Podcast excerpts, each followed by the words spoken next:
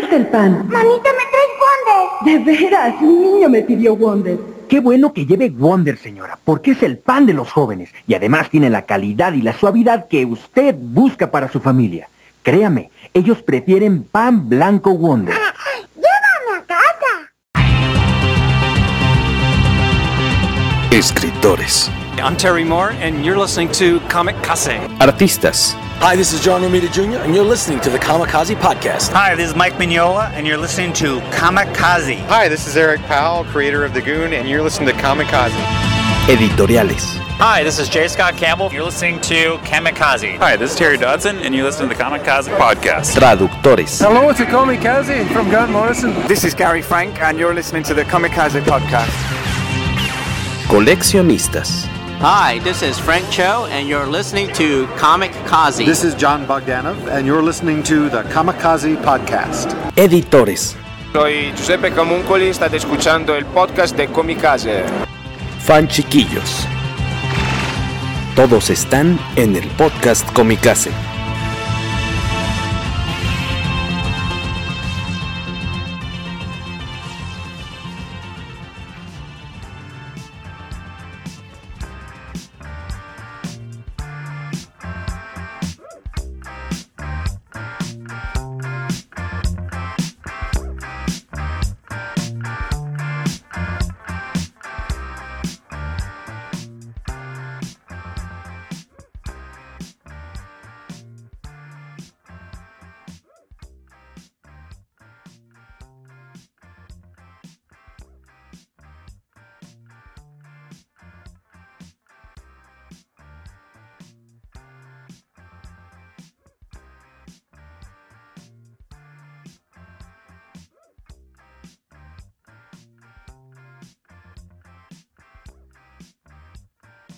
Buenos días, señores. Buenas tardes, buenas noches. Gracias a todos los que se están uniendo a la última transmisión en vivo del poderoso podcast Comicase en lo que va de este 2020. Queremos que ya se vaya y, y nunca. En lo que va. Como en lo que va. No, ¿cómo que en lo pues que así va? dijiste en lo que va de este 2020. Sí, así dijiste. Bueno, ya. 364 de 365. Eso Ajá, hay cualquier cosa. Ah, no, de 366, perdón. 365 de 366. Ya casi se va y que no vuelva, como le diría Gollum a todos los, a los hobbitses. Eh, bienvenidos. Yo, no sé, yo no cantaría Victoria. O, otra vez, Beto, te escuchas un poquito distorsionado. ¿Qué pasó? Que yo no cantaría Victoria. Todo el mundo sabe que 2020, 2020 es en inglés 2020. El año que entra es 2021. O sea que si 2020 ganó, nos, nos, pateó el trasero. Y ni te digo del siguiente año porque va a ser 2022 y nos volverá Esta a ganar. vez es Entonces, personal. No cantes victoria. Esta vez es personal. Bienvenidos, gracias por estar por aquí eh, cotorreando con nosotros un ratito. Eh, como decíamos, es la última transmisión en vivo de este 2020. Eh, y en sí será el primero, seguramente el primer capítulo en audio, episodio en audio del poderoso podcast Comicase para 2021. Eh, les damos la bienvenida. Yo de este lado, Jorge Tobalín. A mí, creo que a mi derecha o a mi izquierda, no sé cómo nos estén viendo ustedes, pero está eh, Miguel Cueto de Mundo Geek. Bienvenido, Gracias, Miguel, amigo. también colaborador. También ha colaborado varias veces ya en el sitio de Comicase en meses recientes. De hecho, en esta pandemia Sí, se sumó ahí a, a- a los colaboradores. Gracias Muchas por estar gracias por la aquí invitación, con nosotros. Eh, Carlos Ramírez, el cacha, ahí con la carita de, de Doom. Hola, buenas noches.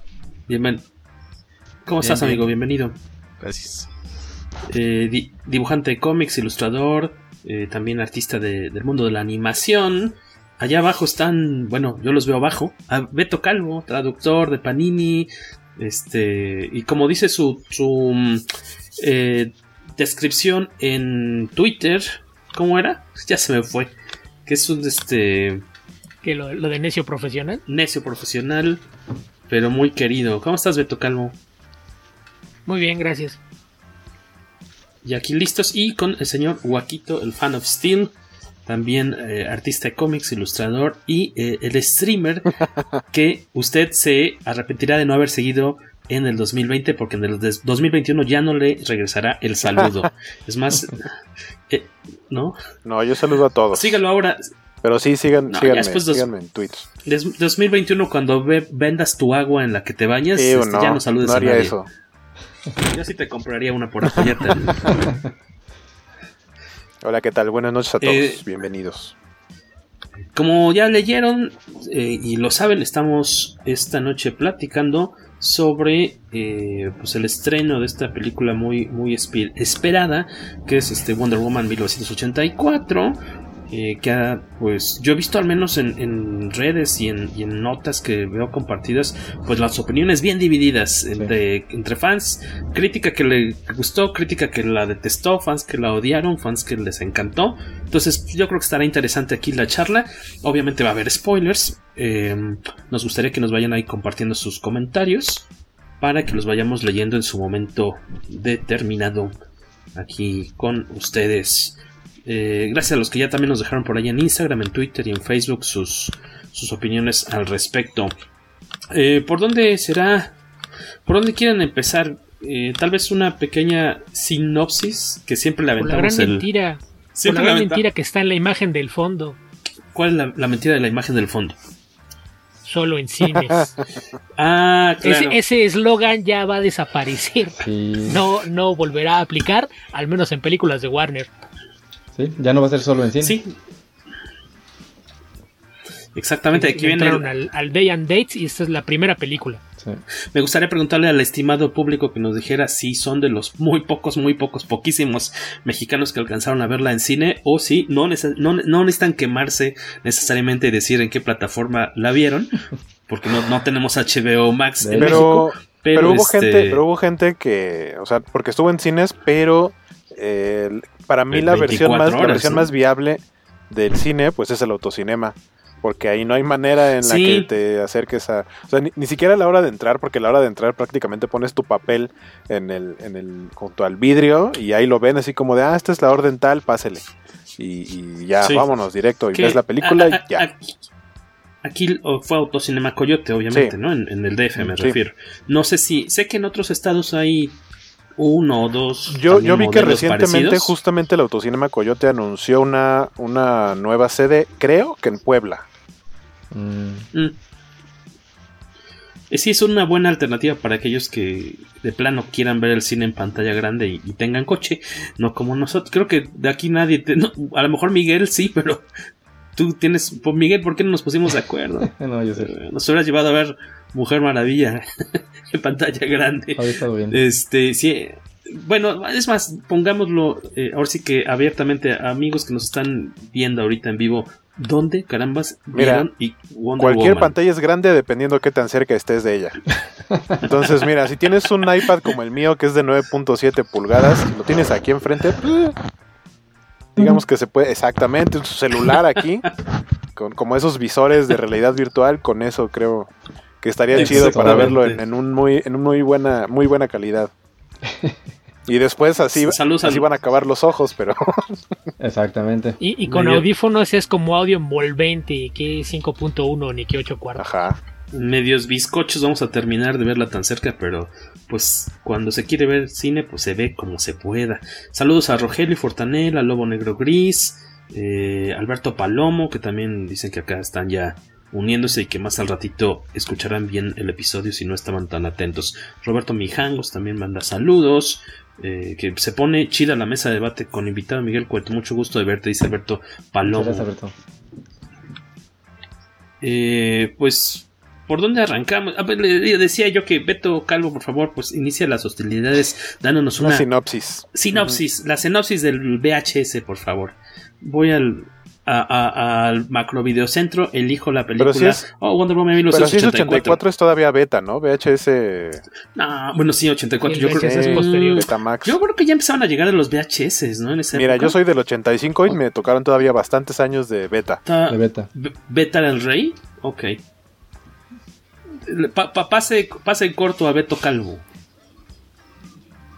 No, no, no, no sé ni siquiera si merezca una reseña porque no, no entendí de qué se trataba. No, una sinopsis, no una reseña, Ajá, una sinopsis. sinopsis. ¿De qué va la película? Ah, ah, ah, ok, la, la- la sinopsis. Casi 70 años después de su participación en la Primera Guerra Mundial y la muerte de Steve Trevor, Wonder Woman regresa a la gran pantalla en esta ocasión deteniendo el crimen mientras trata de mantener su, existencia como un secreto. Ahora enfrenta la avaricia de un hombre de negocios truculento que tiene aspiraciones de algo más con un mítico objeto encontrado del pasado. Ok. Y ya. Y ya. Tal cual, es, como sacada de una película de los 80, en eso sí les quedó bien. Esta trama pudo haber sido para El Fantasma 2 o para The Shadow 2 y nadie se hubiera quejado. Buen punto.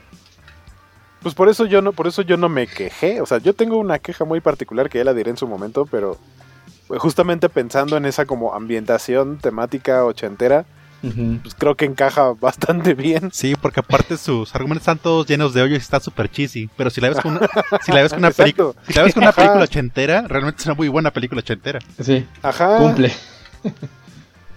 Eso sí. Tal cual.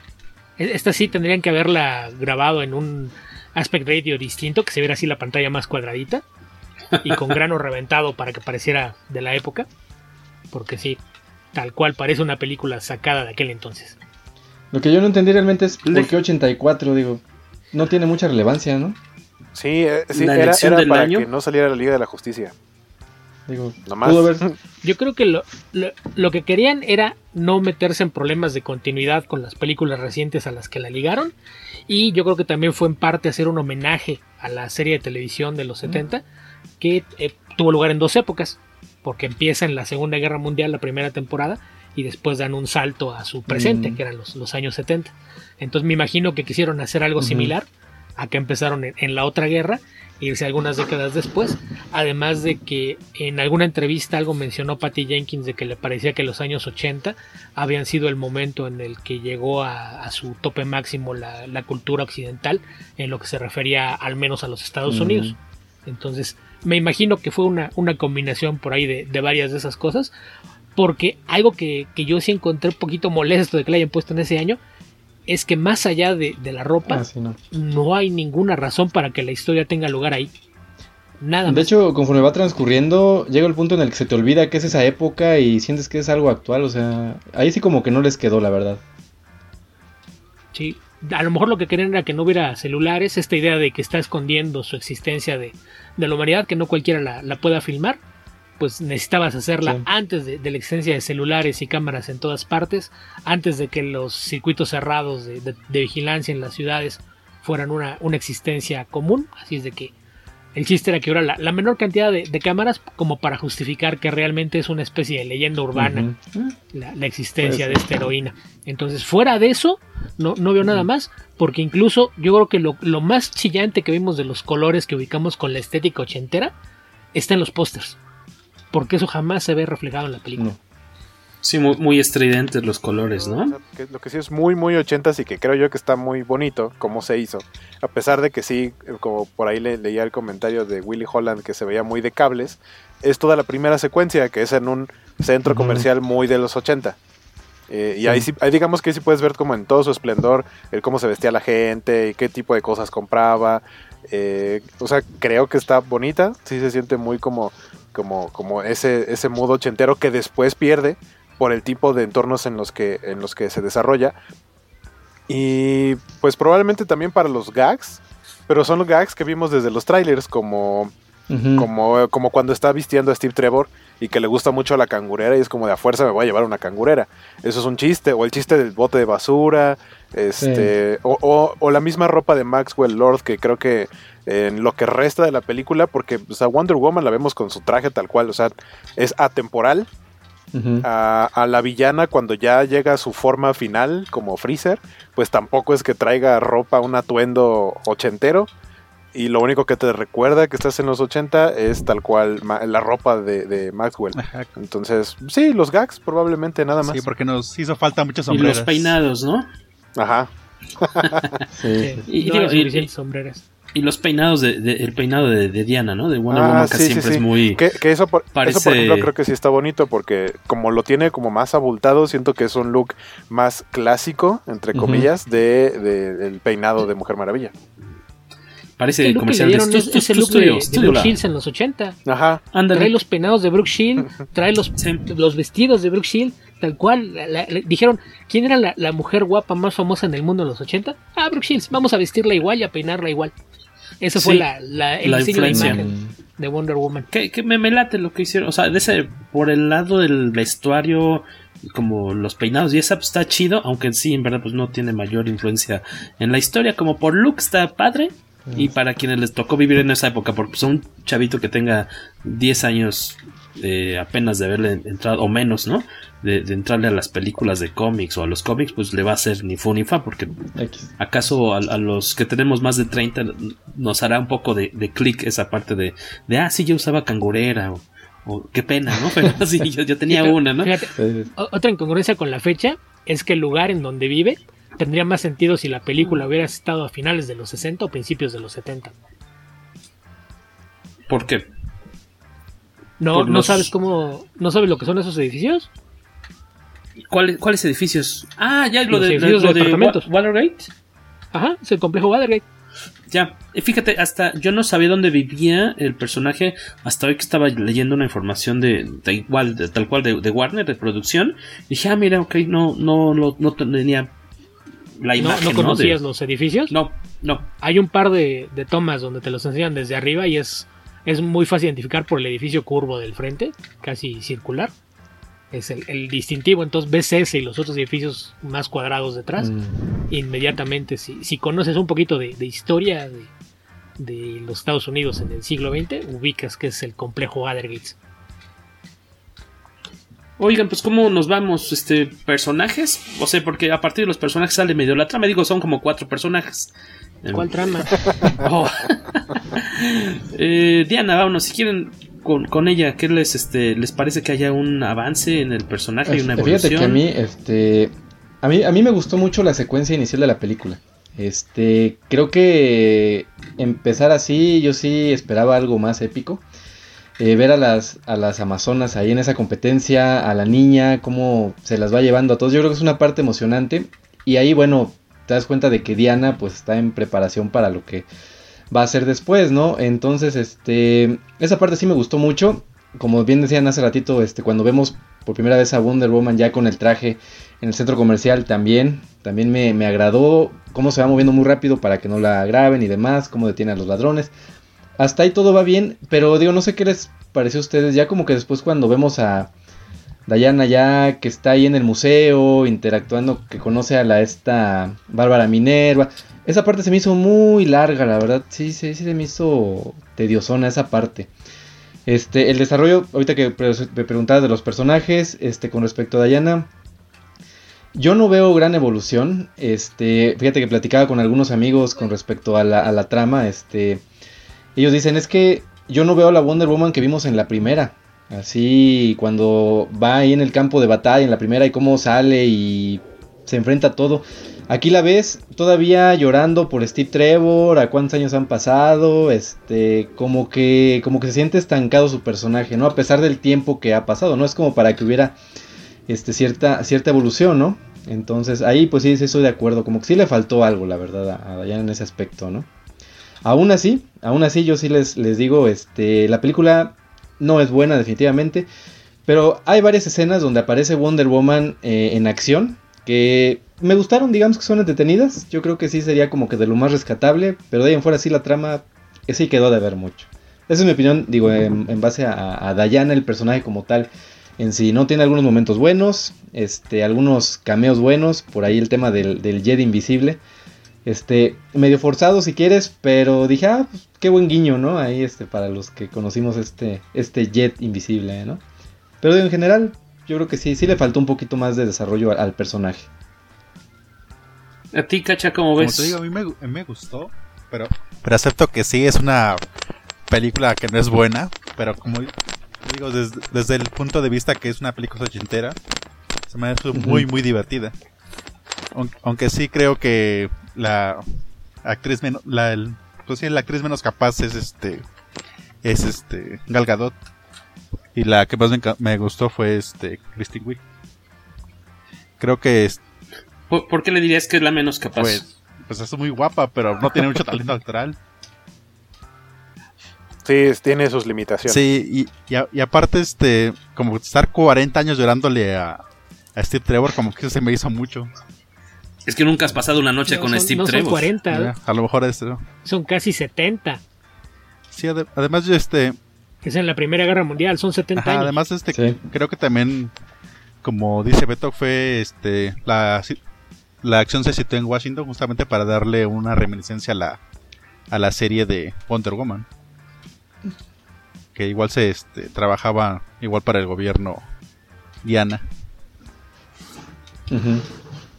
A a mí me parece que tiene muchísimo ángel, ¿no? Igual como en la primera película Gal Gadot, pero siempre la siento como que como que como si ella estuviera consciente de que está en un como si fuera un sketch, no cómico, pero sí como como si hubiera estuviera enfrente de un público y ella está consciente de que hay alguien viéndola, no sé. Eh, Me distrae eso un poquito, como que igual considero que no es muy buena actriz. Ojalá en el- con, eh, con el tiempo eh, mejore por ese lado. Eso sí tiene todo el ángel del mundo, pero este sí, eso me, me podría distraer un poquitín. Algo más cacha de, de- por el lado de- del personaje de Wonder Woman. Ah, este, pues sí, también se me hizo muy raro que odiara a Maxwell, Maxwell Lord sin razón. Nada más se lo presentan y nada más por eso ya no le gusta. Y no ni siquiera lo conoce porque nunca lo ha visto porque ella dice que no ve televisión. Entonces, ¿por qué Chihuahuas le cayó mal? Y aparte cuando... Supongo, supongo que es como el como feeling de fantoche. O sea, yo, esa fue mi interpretación, pero sí es como la única justificación, como de, ah, te conocí y me caíste mal de primera impresión y ya. Sí. Sí, y aparte no era como si cuando lo conociera estuviera haciendo algo, al- este, algo malo, sino está- estaba riéndose junta, este, con... Con Bárbara Minerva. Ajá, con Bárbara. O sea, está- estaban Sí. divirtiendo y nada más ella llega y le, le llega poniéndole jetas. O sea, ese no, eso no se justifica. Pero bueno, supongo que es para poder seguir avanzando la trama de este cuate no me cae bien. Seguro es malo. Sí. O sea, algo quiere. Sí, algo trama. Sí, ¿cómo puede tratar bien a Bárbara? Todo el mundo la patea. Entonces debe ser malo. Nadie la... Sí, hay algún interés ahí. Quien, quien no la ignora, la patea. Ajá, justamente. Dice Roberto Mijangos aquí de- en eh, el público. Dice Gal Gadot es guapísima, pero no, pero no pueden negar que su rango actoral está Sí. limitado. Pues sí. Gal Gadot como Gal Gadot. Eh, Beto, este Wonder Woman, el personaje de Diana, ¿cómo lo viste? Diana, creo que está estancado. De hecho, yo creo que da un paso atrás en lo que se refiere a desarrollo de personajes. Eh, menciona Miguel lo, lo de la secuencia de entrada. Creo que la- las dos secuencias que tiene de, de inicio, que de entrada el tener una doble secuencia de inicio es algo anormal, que porque aparte te, te causa este efecto de que viste lo mejor en los Sí. primeros 15 minutos de la película. Que es, es algo que, que yo creo que es lo que hace que la, la parte que sigue se sienta pesada, porque te pusieron mucha acción en, en el principio y creo que desde ahí te empiezas a dar cuenta de las inconsistencias, ¿no? Mencionaba Guaco que la escena del centro comercial está hecha muy como con, con alambres, este estilo clásico de filmar películas de, de acción. Y en cambio la, la secuencia inicial en Temisquira, lo que ves es un montaje digital donde se ve que la simulación de movimientos no es la correcta. Cada vez que alguien se columpia, los ángulos en los que se ven los movimientos son no tienen sentido. Alguien salta para agarrar algo y al momento de que cae el movimiento de la marometa para re- recorrer el equilibrio es completamente opuesto a lo que tenía que ser. O sea, la como que na- nadie pensó en, en lo que eran los movimientos fluidos en las secuencias y se nota que son, son secuencias digitales que están animadas por alguien que no entendía los movimientos que estaba animando. Entonces desde ahí te das cuenta de que hay un, un- un rompimiento en, en todo lo que están haciendo que te hace mucho ruido. La escena inicial en, en Temisira, aparte de que la niña hace un papel extraordinario desde la primera película, creo que es muy importante porque te planta lo que es el tema central de la película. Que me llama la atención que una e- es algo bien extraño porque en películas de acción generalmente tienes una trama muy clara y lo que nunca entiendes es cuál es el tema de la película. Aquí no hay una trama que pueda seguir, pero desde la primera secuencia te explican cuál es el tema. El tema es la verdad, la importancia de la verdad y cómo debe ser el fundamento para todo. Entonces en la primera secuencia hace un gran trabajo mostrándote al personaje y la forma en la que se dio cuenta del valor de la verdad, que es lo que se va a convertir en el tema de la película. Entonces a partir de ahí tú esperarías ver un, un mejor desarrollo del personaje y la verdad es que no, no lo ves. Está esta, esta noción de que tiene 70 años llorando por el novio muerto y te das cuenta de que en realidad no pasó que ella se, se enconchara y se olvidara del mundo. Cuando ves su departamento hay una foto en la que está con Eta Candy. Ves una foto en un rancho. Mm. Quiere decir que siguió adelante con su vida. En- Entonces, eso no, no sé, como que hace mucho ruido con esta noción de que se olvidó de tener vida social por el novio muerto. Como que no, no, no Mm. checa ahí, no, no escribiste bien la construcción de, de mundo de qué es lo que pasó en, esos, en esas décadas que dejaste de verla. Entonces, esa es una parte que me hace muchísimo ruido. Eh, eso que menciona Cacha de, de, la reacción con Maxwell Lord, yo asumiría, ahí, ahí, voy a dar el beneficio de la duda, que la, la, razón es que ella siente cuando alguien está fingiendo algo que no es honesto, uh -huh. lo que te regresa un poquito el tema de la verdad. Entonces, bajo ese punto de vista, sus instintos le dicen que está con alguien que no es auténtico, que lo que hace no tiene nada de verdad. Eso, eso sí crearía una, una antipatía inmediata, entonces ahí le voy a dar el beneficio de la duda porque sí se siente forzadón porque no, no lo ves. Eh, ya, ya, mencionaron lo de las limitadas capacidades como actriz de, de, Gal Gadot, creo que son obvias. Es una actriz que depende de su presencia escénica, que como reina de belleza es algo que sabes que estaba ahí, y del carisma que tiene. Y eso es lo, lo que logra hacer que se mantenga a flote durante la película, y el hecho de que todas sus escenas siempre están ante un gran actor. O está con Pedro Pascal, o, o está con Kristen uh -huh. Wiig y, y, cualquiera de los dos la puede cargar y, y, llevarla a cuestas en cualquier escena para que salga adelante. Incluso Chris Pine es alguien que también tiene un rango limitado, pero mucho carisma. Pero si me preguntas, siento que la química que había entre los dos en la primera película ya no está presente uh -huh. aquí. Y eso le pega a la película, también hace que haya un bloque que se siente muy lenta. Pero el, el, gran agujero argumental que yo encuentro, que, que es lo que digo, está muy mal trabajado el personaje, tú la ves como que es una persona completamente altruista y desinteresada, y hay una persona en la película por la que no da un cacahuate y no le importa sacrificarlo por beneficio propio. El ingeniero cuyo cuerpo está usando Steve, Ajá. a quien ni siquiera tuvieron la decencia de ponerle un nombre. La, la, la, el, el, solo hecho de que Steve esté ocupando el cuerpo de alguien más y a ninguno de los dos le importe un cacahuate quién es y qué va a pasar con la vida que le están robando, me parece que es un, un, error que va contra todo lo que se supone que representa el personaje. Es algo egoísta. Entonces, la película, exactamente, la película me parece que es una colección de, de clips que funcionan muy bien en cualquier película de superhéroes, armados en un pastiche que no tenía coherencia y no tiene razón de ser. Entonces, el problema es que en lo que se refiere al personaje de Diana como, como Wonder Woman, la heroína de, del universo DC, es dar un paso atrás y un paso bastante grande muy mencionado, ¿no? Muy comentado esa cuestión del... Eh, ¿Dices que es ingeniero el personaje o qué es? Sí, ahí dicen que es un ingeniero. Sí. Lo, lo, menciona Steve, dice creo que es un ingeniero. Uh -huh. Es lo único que dice y, y, menciona que encontró algunas fotos y fuera de eso y lo que ves en el guardarropa, no sabes nada más de él. No se preocuparon ni siquiera en averiguar cuál era su nombre, si tenía familia, si alguien lo iba a extrañar. Es una actitud completamente egoísta de los protagonistas que el resto de la película se pintan como un par de personas desinteresadas y altruistas. Entonces, esos son unos agujeros argumentales que no entiendes cómo pasó una, una junta de trabajo en un guion. Es, eso es guionismo 101. ¿Dónde diablos está la congruencia dice, de tu protagonista? Dice Palomo, imagínate si estuviera casado el ingeniero y los haya en la movida a su señora. Por ejemplo, podría ser. Sí. Incluso fue algo que pueden haber utilizado con, como un comic relief. A lo mejor no casado, pero una novia. Alguna escena de, de construcción ahí pudo ser algo que aligerara el, esa parte intermedia de la película que se siente tan pesada. Situaciones por el estilo, cosas en, en las que gente que conocía a este hombre en, en, su vida, tal cual, o las interacciones, pequeñas interacciones, momentitos, creo que hubieran ayudado a darle más ritmo a esa parte central de la película que es un pantano. Sin, o esto mismo que mencionabas, ¿no, Beto? De, de, de mencionar, eh, de meterle más cosas como chuscas de qué es lo que implica el hecho de que Steve esté metido en el cuerpo de otra persona y cómo eso afecta a esta otra persona que quién sabe dónde se quedó en el limbo como el gatito, al menos al gatito de Soul. Es sabemos lo que, que... iba a decir, es, es, es, un, es el chiste del gato de Soul, pero muy alargado. Siento que también se siente un poco como la hizo del Dr. Sam Beckett en Viajeros en el Tiempo, así como que, ah, llegué a la vida de este personaje. Ándale. Nada más que es un personaje que no tiene una vida interesante ni gente que conoce porque cuánto tiempo pasa en su cuerpo y no se comunica con él nadie, familiares, No amigos, sé. nada. Es Nadie como busca. alguien, ajá, alguien que nadie conoce. El destino decidió, así, vamos a buscar vive- a la persona más irrelevante que...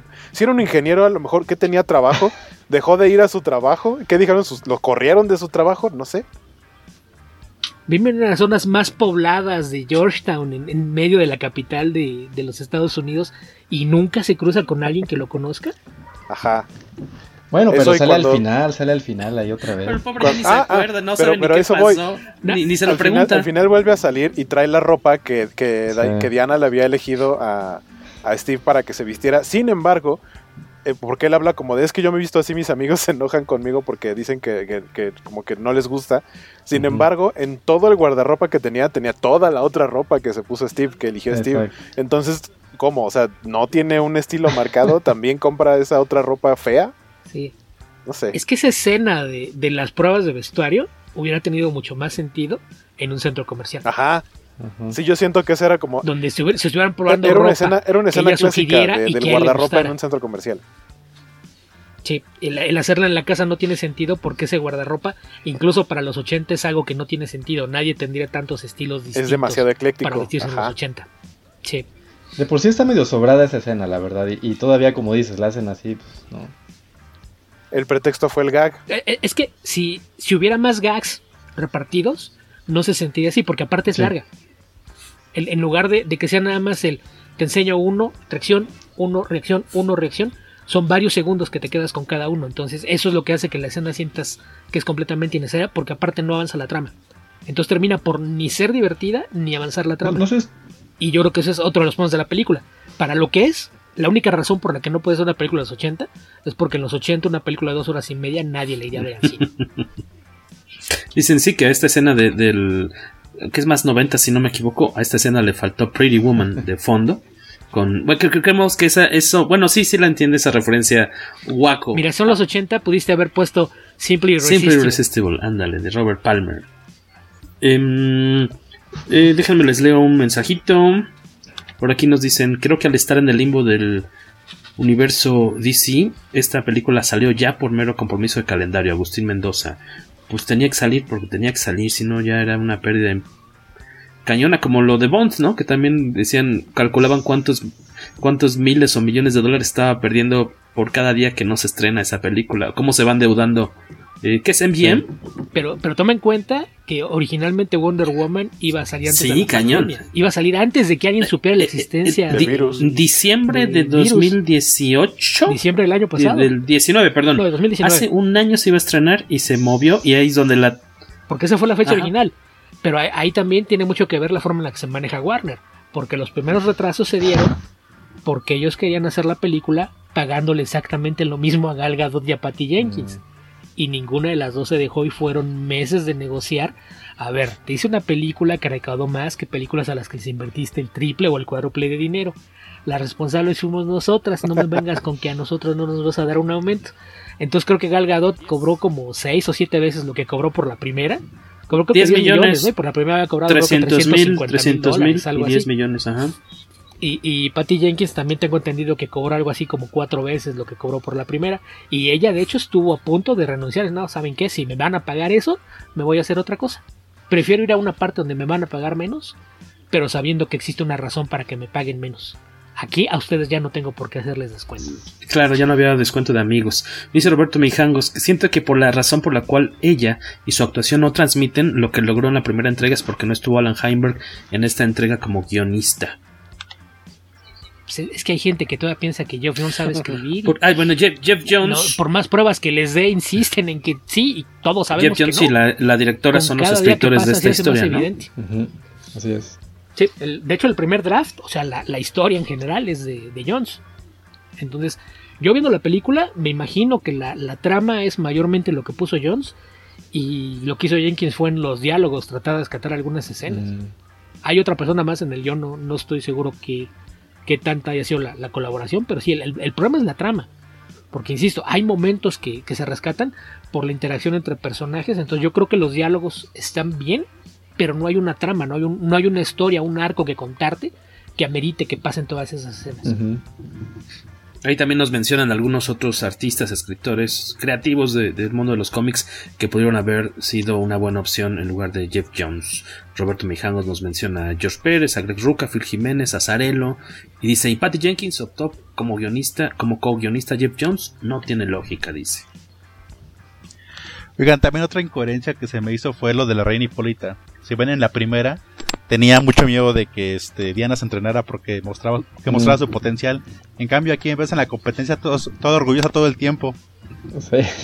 Y ya cuando por fin le está contando de no te preocupes, mijita, más adelante tú vas a ganar porque vas a mer- mereces ganar. ¿Y, y en qué? Sí, eso de que tenga que ser la, la, princesa Buttercup la que vaya a poner algo de sentido común, no, como que no, no checa con lo raro que nos habían mostrado. Y fíjate que a mí algo que también cuando lo estaba viendo dije, no, no puede ser, este, la manera en la que regresó Steve Trevor, ¿no? Yo creo que también era algo que todos nos preguntábamos, bueno, ¿qué hace aquí si lo mataron en el anterior? Yo sentí muy forzado esa parte y cuando vi lo de la gema y que el deseo, yo sí dije, no, ya valió. es que eso es lo, lo, que generalmente se llama el MacGuffin, lo, lo que utilizas en, en, una trama para hacerla que avance y que es lo que te permite jugar con cosas. En este caso el MacGuffin es la piedra sí. mágica. El problema es que no tiene reglas. ¿no? Cada deseo lo da de una forma distinta y caprichosa y, y, y, y funciona uh -huh. según para lo que querías que funcionara en cada escena. Entonces, e, es otra cosa que también me parece que es de, de guionista novato o principiante, que es de vamos a darle un par de zapes para que se dé cuenta de lo que está haciendo. Una cosa que nunca haces con tus protagonistas uh -huh. es ponerles una tarea que no van a cumplir. Porque si tu protagonista no cumple con, con el cometido que, que, se puso, es fallar. Yo el ejemplo que, que le pongo a todo mundo es, piensa en lo que pasa en el primer episodio de la serie de Gotham. Cuando tienes a Gordon que va y le dice a Bruce Wayne, te prometo que voy a encontrar al asesino de tus padres. Tú sabes que jamás lo va a encontrar. En ese momento acabas de, de, minar todo el potencial de tu protagonista porque la misión que tiene jamás la va a cumplir. Aquí hacen algo parecido. Cuando aparece la, la piedra y empiezan a, a, ver, desde un principio Bárbara la descarta como alguna chuchería sin valor y Diana es la que se interesa. Cuando Diana encuentra la inscripción dentro, dice, es el lenguaje de los dioses. Habría que averiguar qué dios hizo esto y para qué y no lo vuelven a mencionar. Uh -huh. Jamás te enteras qué dios creó la piedra ni con qué intención. Y la única explicación que te da el guion sobre lo que es la piedra o cómo funciona es hacer una referencia a una historia que hasta donde sé en casi todos los países de habla inglesa es lectura obligada en las escuelas, que es de Monkey's Paw, la, la pata de, mm. del mono, que según yo, fuera de los Estados Unidos o Inglaterra, la mayoría de la gente no conoce la historia. Entonces, si la única referencia que vas a tener para explicar cómo funciona el MacGuffin de la historia es una referencia que no es universal, tienes un enorme problema porque no, no sé a qué tanta gente le haya quedado claro a lo que se ven cuando dicen, ah, es como de Monkey's Paw. Si nadie sabe lo que es de Monkey's Paw, si esa es la única explicación que vas a dar, uh -huh. estás del nabo, aprende a escribir porque de plano lo, lo, que estás haciendo es aventar cosas a la pantalla y a ver si la gente no se da cuenta de que no tiene sentido. Yo sí entendí la referencia, fue por un capítulo de Los Simpson especial de Noche de Brujas donde sale nada más.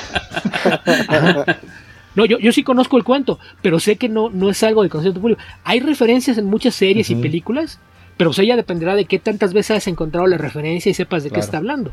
Que es una historia sobre un, un militar que estuvo en, en, la India y tiene una pata de, uh -huh. de mono disecada que se supone que está encantada. Y, y, el chiste que tiene es que supone que a tres personas les va a conceder tres deseos. Pero la forma en la que te cumple el deseo uh -huh. es que tu, el deseo, que lo que tú anhelas, va a venir envuelto en una tragedia. Ese es el chiste de, del Monkey's Paw. Entonces, como decir, sí, te va a conceder un deseo, pero vas a perder algo. El problema es que si la única explicación que haces es hacer una referencia a una historia de hace 120 años que, que trataba de eso, estás dejando a la audiencia en el aire. Porque no deberías asumir que la audiencia sabe lo mismo que tú sabías cuando escribiste ese Tengo dos mensajitos de Twitter. Eh, uno, Franco Magno. Cuando uno de tus villanos es una piedra inerte, sabes que la trama va a ir cuesta arriba.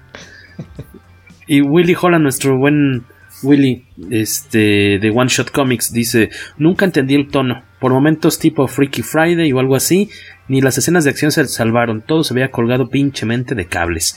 Tampoco me explico por qué en los 80, más que para nadie, por qué en los 80, más que para que nadie se preguntara en dónde estaba la Liga de la Justicia. Eh, y Edmond Dantes dice, entretiene pero se queda muy corta si la comparamos con la primera, la escena del centro comercial evocando a Superman de Donner, bien. Luego se pierde y se vuelve muy genérica, Gal Gadot muy hermosa pero no actúa nada. Pedro Pascal muy bien, de lo más rescatable, la mecánica de la piedra de los deseos nunca funciona de una ma funcionaba de una manera y luego de otra.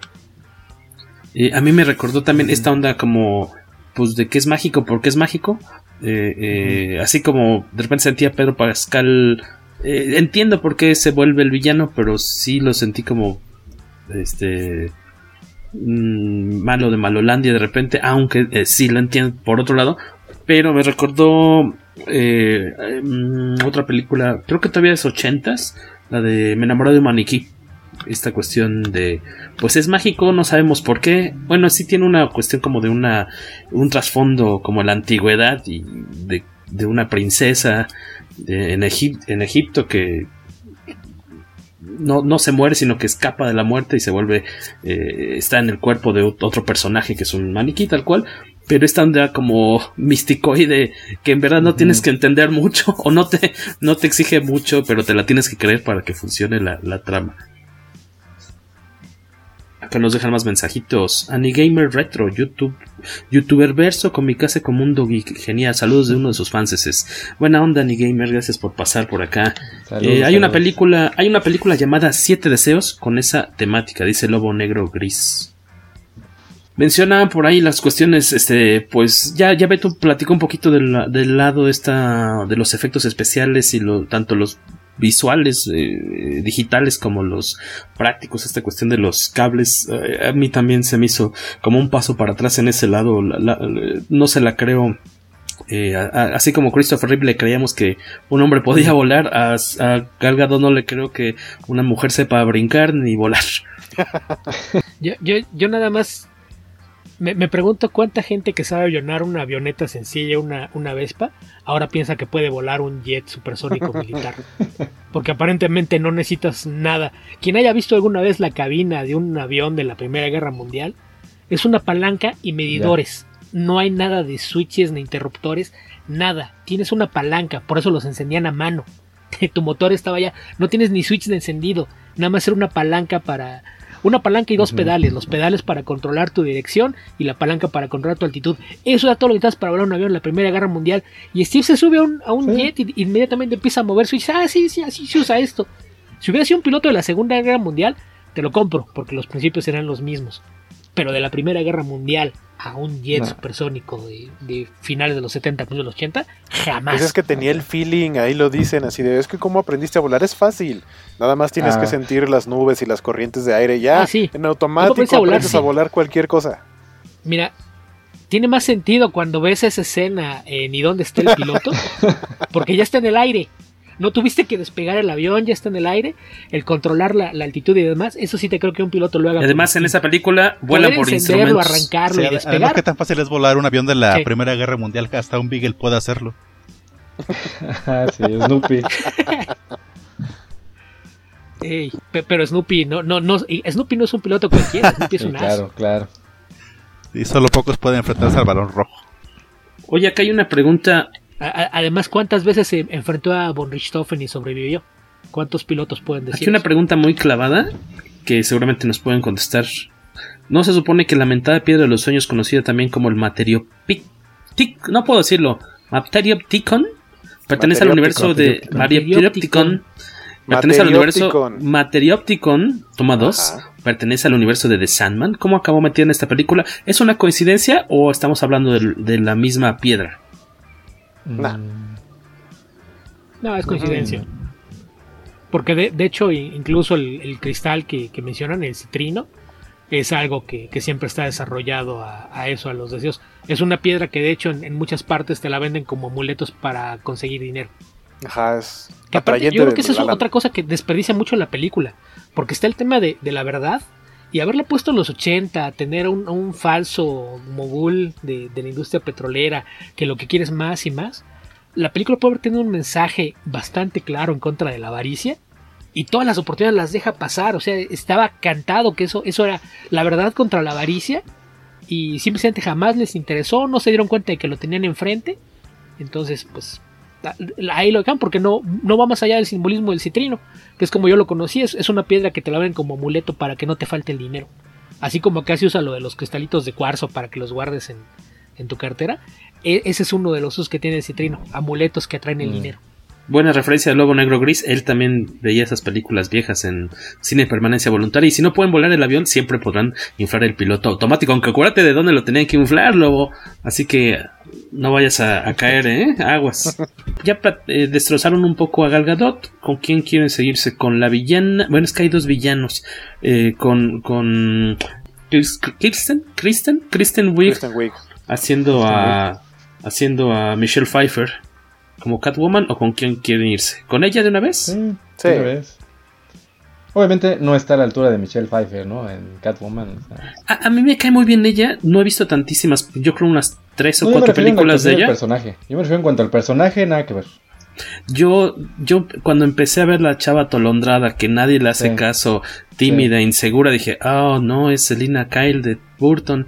Y, y, creo que por ahí se va porque se descubre como su lado sensual y se, y se empodera y, y ya es, domina y todos quieren con ella.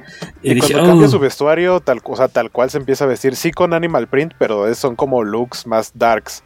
O sea, uh -huh. muy como la gatúbela de Tim Burton. Y, y me, ella me cae a todo dar, pero creo que la, no ubico muchos casos, seguramente igual ahorita les vienen a ustedes a la mente, de comediantes que pongas como villanos y que funcionen. A lo mejor me, ahorita me estoy acordando de Jim Carrey y que es Jim un Carrey. ejemplo de, de, las cosas que no, para mí no. El acertijo ese lo detesto. No, Yo no, creo que estuvo mal dirigido. Eh, pues si pues, intenta dirigir a Jim Carrey. Pero ¿no? además, además, si quieres comparar rangos actorales, Kirsten Wiig es 50 veces mejor actriz de lo que Jim Carrey jamás será, de ida y de regreso. Ella tiene muchísimo rango y a, a pesar de que se conoce por, por comedia, puede hacer drama y aparte de la comedia la puede hacer en muchísimos tonos. A lo mejor no te acuerdas, pero la viste por ejemplo en Yesterday. El papel que hace en Yesterday es completamente distinto y es comedia por contraposición. Ella hace un papel serio que en el contexto se vuelve divertido. ¿En Yesterday en qué sale? Perdón, ¿en qué? ¿Cuál es su...? Es la representante de la izquierda. Ah, claro. No, no, no, es Wing. No, no, no, no, no es ella, es, es... Ajá, le estás, le estás ah, confundiendo de Cazafantasma. Exacto. Sí, me, me, me equivoqué de Cazafantasma. Sí. No, pero, pero de todos modos, Kristen Wiig sí tiene un, un, rango actoral muy, muy amplio. ¿eh? Es, de, de, hecho, yo creo que es de las partes fuertes de la película, con todo y que el guion no le estaba dando con qué trabajar. De hecho, a mí una de las partes que me molesta es la transformación final porque carece de sentido. Y de presupuesto. Más allá de, de que ya te dijeron... ah, bueno, sí, también. Sí. Pero, pero el, el, problema es que, por ejemplo, te lo, lo de los prints animales empiezas de que le hace la, la referencia a Diana por los zapatos, ¿no? Que ay, se, se, ven muy padres con, con ese tipo de, de, print. Pero realmente nunca hay nada que apunte a que ella haya pedido. Si cuando pidió ser como un depredador, hubiera dicho como un uh -huh. gato que acecha a su presa, te la compro. Pero no lo sí, hace. No. Porque además ese deseo, ese deseo no lo pide ella. Ese es un deseo que Max pide por ella. ¿Qué, dice quiero que tú le des tu ferocidad, que tú le des tu fuerza, que tú le des tu salvación. Porque ella dice, ¿no? Jamás ella dice, no, quiero ser animales. diferente, o sea, quiero ser como cualquier, como, no cualquier otra, ¿no? Lo único que dice es Apex Predator y, y, ya, o sea, eso es como el término sí. que oficialmente la convierte en chita. Uh -huh. Sí, pero en el deseo cuando, cuando Maxwell lo, lo, expresa, no hace ninguna alusión a nada que tenga que ver con uh -huh. animales. Entonces, como que ah, volvamos a lo mismo. A lo mejor con que el, el, el, deseo lo enuncie de una forma distinta, Max, tendría sentido lo que estás haciendo. De otra forma, pues, capricho de la piedra. Así lo interpretó. La piedra hace daño. Volvemos a lo de siempre. La, la, la piedra. No la, piedra, piedra, la piedra actúa de formas misteriosas. que, que, hace rato que mencionaban lo de lo de la verdad y es que yo creo que se clavaron mucho en la idea de el villano realmente, o sea, el villano es la piedra, como mencionaban hace rato y se, y se termina como convirtiendo en, en, Maxwell Lord, o más bien Maxwell Lord se convierte en la piedra. Pero el, el, la idea de, ah, claro, es que este va a ser nuestro enemigo de la verdad, la verdad, lo contrario es la mentira. Y todos estos deseos que la gente está pidiendo son, a fin de cuentas, mentiras, son, son cosas que no deberían existir. Eso es lo único en lo que se basa uh -huh. el, la idea de la verdad contra la mentira. Y, y digamos que lo, lo, el momento en el que Diana se eh, se, no se entera, sino que se termina siendo consciente de que está viviendo una mentira, aunque suene muy telenovelesco, eso fue lo que hicieron. Eh, sí, volvió a tener al amor de su vida, pero está viviendo una mentira y sabe que en algún momento iba a terminar. Yo en el momento en el que vi cómo fue que regresó Steve Trevor dije esto no va a acabar bien, o sea, para, para ellos dos como pareja, porque no se puede, no se puede, no se quedar, puede quedar, exactamente, uh -huh. no se puede quedar y pues ella va a acabar con el corazón roto y ya. Y, y también esta, esta onda de, de, del este, de la garra del mono, de, de, lo que obtienes es lo que quitas, sí siento que está como mal explicado porque al principio nada más te dicen que concede deseos uh -huh, uh -huh. y de pronto siento que entienden que te quita algo como por, eh, o sea, como que piensan que así es porque en ningún momento lo dicen explícitamente, salvo cuando mencionan lo de, lo de la garra del mono, pero tampoco es un, eh, es exactamente esto. Sino que ellos lo interpretan así como de, ah, es que algo está pasando, algo me quitó porque Diana ya no tiene, está perdiendo sus poderes. Así es como lo, como lo interpretan. Y entonces ahí como que ya ves que se cumple. A partir de ahí se empieza a cumplir la regla en todos los demás personajes que piden deseos. Y, y, y en el caso de, de, Maxwell Lord creo que es como... Pues, se le está quitando... Se supone que te quita lo más preciado. En el caso de Diana le quita sus poderes. Eh, también se me hizo como muy chistosito, medio eh, romanticón la idea de lo más preciado de, de Bárbara es este su alegría y su buena onda. O sea, uh -huh. no sé, no, o sea, no sé. Y, y, también lo que decía Beto al principio, de que, de que rompen sus propias reglas, es que creo que todo, si no me equivoco, todos dicen eh, o sea, con palabras explícitamente qué es lo que desean, porque incluso Maxwell, Maxwell Lord les, les pregunta a las personas que toca, así de, uh -huh. pero dígamelo usted, necesita que lo digan, y, y, Diana nunca, nunca dice su deseo, solamente agarra la piedra y dice, mmm, lo que más desearía, y ya, nunca expresa su deseo con palabras, entonces, digamos que en ese sentido, cuando, porque yo dije, ¿en qué momento va a volver a agarrar la piedra para pedir el deseo? Y nunca vuelve a suceder y simplemente se le cumple. Entonces, ¿dónde queda la regla? Por, ese lado de, lo, la cuestión de la verdad, la mentira, los deseos, y ten cuidado con lo que vas, con lo que deseas, porque se puede voltear contra ti. Y supongo que coincide eh, con esta cuestión. O sea, o sea ya acabando de ver la película un año después de su estreno en temporada navideña, cuando también se iba a estrenar en temporada navideña, digo, es que esta es una película de temporada para Navidad porque es en, en, los malos incluso terminan aprendiendo nadie es castigado tal cual. O sea todos este se um, arrepienten de, del mal que hicieron y es como si no hubiera pasado nada no o sea toda la humanidad todos los que pidieron un deseo eh, egoísta lo ahora sí que lo, se lo tragan, por decir así, lo dicen para atrás, de reversa, mami, y entonces este todo queda bien y todos aprendimos que es malo ser egoísta porque es temporada de Navidad. Eh, se me hizo curioso eso, como esa, esa vibra de, de, fin de año. Y que no haya el castigo, o sea, en verdad, hasta incluso eh, cuando dices, no, pues ya se murió Chita, ¿cuál? Se murió, ahí está, ¿no? O sea, uh -huh. ella, ella, también se echa para atrás y, y, no recibe un castigo porque hasta eso no es una persona mala. Le dieron unos toques nomás. ¿Toques, toques? Aunque cuando sale ya en la escena final, ella no dice que renuncia a su deseo, no sé si se fijaron. Como que nada más sale ella, pero ella no dice que renuncia. Sí lo dice, ¿no? Sí lo dice, sí. ¿Sí lo dice? Sí. Sí, según yo sí lo dice. No, según yo como que se quedó no, callada, pero no. no. Según yo se queda callada y eso te da pie a que salga más adelante en otra película, digo. A Cuevana, todos. Ahorita regresamos. No necesariamente porque, insisto, la, la, última parte de, de, su deseo, la transformación final, es un deseo que expresa Max. Entonces ya no es ella. Entonces cuando Max renuncia al deseo, ahí es cuando ella recobra la, la humanidad. Mm. Pero ella jamás renuncia a la primera parte del deseo. Uh -huh.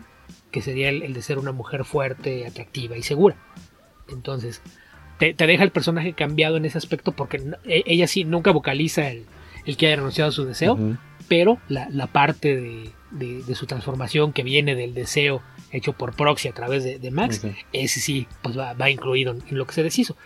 Pero, pero no, en general creo que, el problema es ese, que no hay un solo arco de personaje que esté bien no. trabajado. Los arcos de personaje fue usar clichés de la forma más básica posible, aventarlos todos juntos a ver si pegaban y pues, de hecho, no, no, sé, no sé qué opinan ustedes, pero a mí llegó un punto en el que sentí como que quisieron irse al estilo Marvel. O sea, como que quisieron meter chistes y demás y todo, pero no le sale. O sea, Marvel tiene ya muchos años haciéndolo, ya tiene su fórmula, pero siento que aquí como que le quisieron. Eh, es que además, esa es la, la diferencia, más que una fórmula, es que en Marvel lo que haces es crear el arco de personaje. Uh -huh. Y dejas que el arco de personaje sea el que te lleve, y entonces ya a ese arco le puedes meter drama, le puedes ¿Sí? meter humor, y todo funciona porque está todo cargado sobre los personajes. Lo primero que hacen es lograr que la audiencia se interese por los personajes. Uh -huh. Cuando logras eso, estás del otro lado, porque puede ser lo que quieras y va a funcionar. Porque la audiencia ya compró sí. el personaje. Si la audiencia compra el personaje, te va a comprar lo que sea. Y es lo, lo que provoca que las, las, películas de Marvel, aunque muchos digan, es que es muy simplón, es que es tonta, es que es sentimentaloide, la razón por la que conecta con la audiencia Exacto. es por eso. Porque lo primero que hacen es generar empatía entre los personajes y la audiencia. Y es algo que aquí ni siquiera lo intentan. No. A, aquí sí dependes completamente del carisma de los actores que en el caso de Gal Gadot lo, lo tiene y es lo que la mantiene a flote pese a sus limitaciones como actriz. Eh, Kirsten Wick hace un gran trabajo con lo poco que le dan. Pedro Pascal creo que empieza haciendo muy bien al personaje, pero el mismo John lo va obligando a convertirse en una caricatura. Eh, en, en, alguna entrevista con él vi que él decía que la construcción de su personaje era una mezcla entre el Lex Luthor de, de, de Richard Hackman, Donner claro. y, y, el personaje de eh, al que interpreta Michael Michael eh, Michael Douglas en Wall Street. Mm. Y, y si entiendes un poquito de dónde viene, pero termina siendo una, una sátira en tono de farsa de, del hombre de negocios. Pero es porque el guion lo lleva hacia allá. Eh, por ahí vi que alguien hacía un comentario que decía, es que va a sonar ridículo, pero hubo más chance de que, de que Pedro Pascal desplegara su rango actoral debajo del casco del Mandaloriano que aquí. Porque el guion no le da con Está qué trabajar. desaprovechado. Les leo un mensaje. Ah, mira, La- Lalo Lacho Quintero nos menciona, yo participé en una encuesta, debe ser un est- como estudio de mercado, ¿no? Un focus group, algo así, de la película Wonder Woman 84 y me pusieron escenas y me preguntaban qué te gustaba y qué no. Y el ánimo de acudir al cine a verla. Eso las encuestas y focus groups hicieron un galimatías de trama. Entonces, ¿cuán- ¿hace cuántos meses, Lacho, eh, participaste en esa encuesta? Eso sería interesante. Para ver si tu opinión y la de todos los encuestados tuvo algo que ver con la versión final que tuvimos, que, que vimos en pantalla chica, mediana o grande. Eh, y mientras, mientras nos contestas eso, Lacho, les leo. Javier, el Wildcat, buen amigo, desde que estamos allá en la quinta dimensión, dice: Yo la vi dos veces y nunca entendí por qué ir a 1984. Ver a Gadal, a Gal, perdón, como Wonder Woman es lo mejor.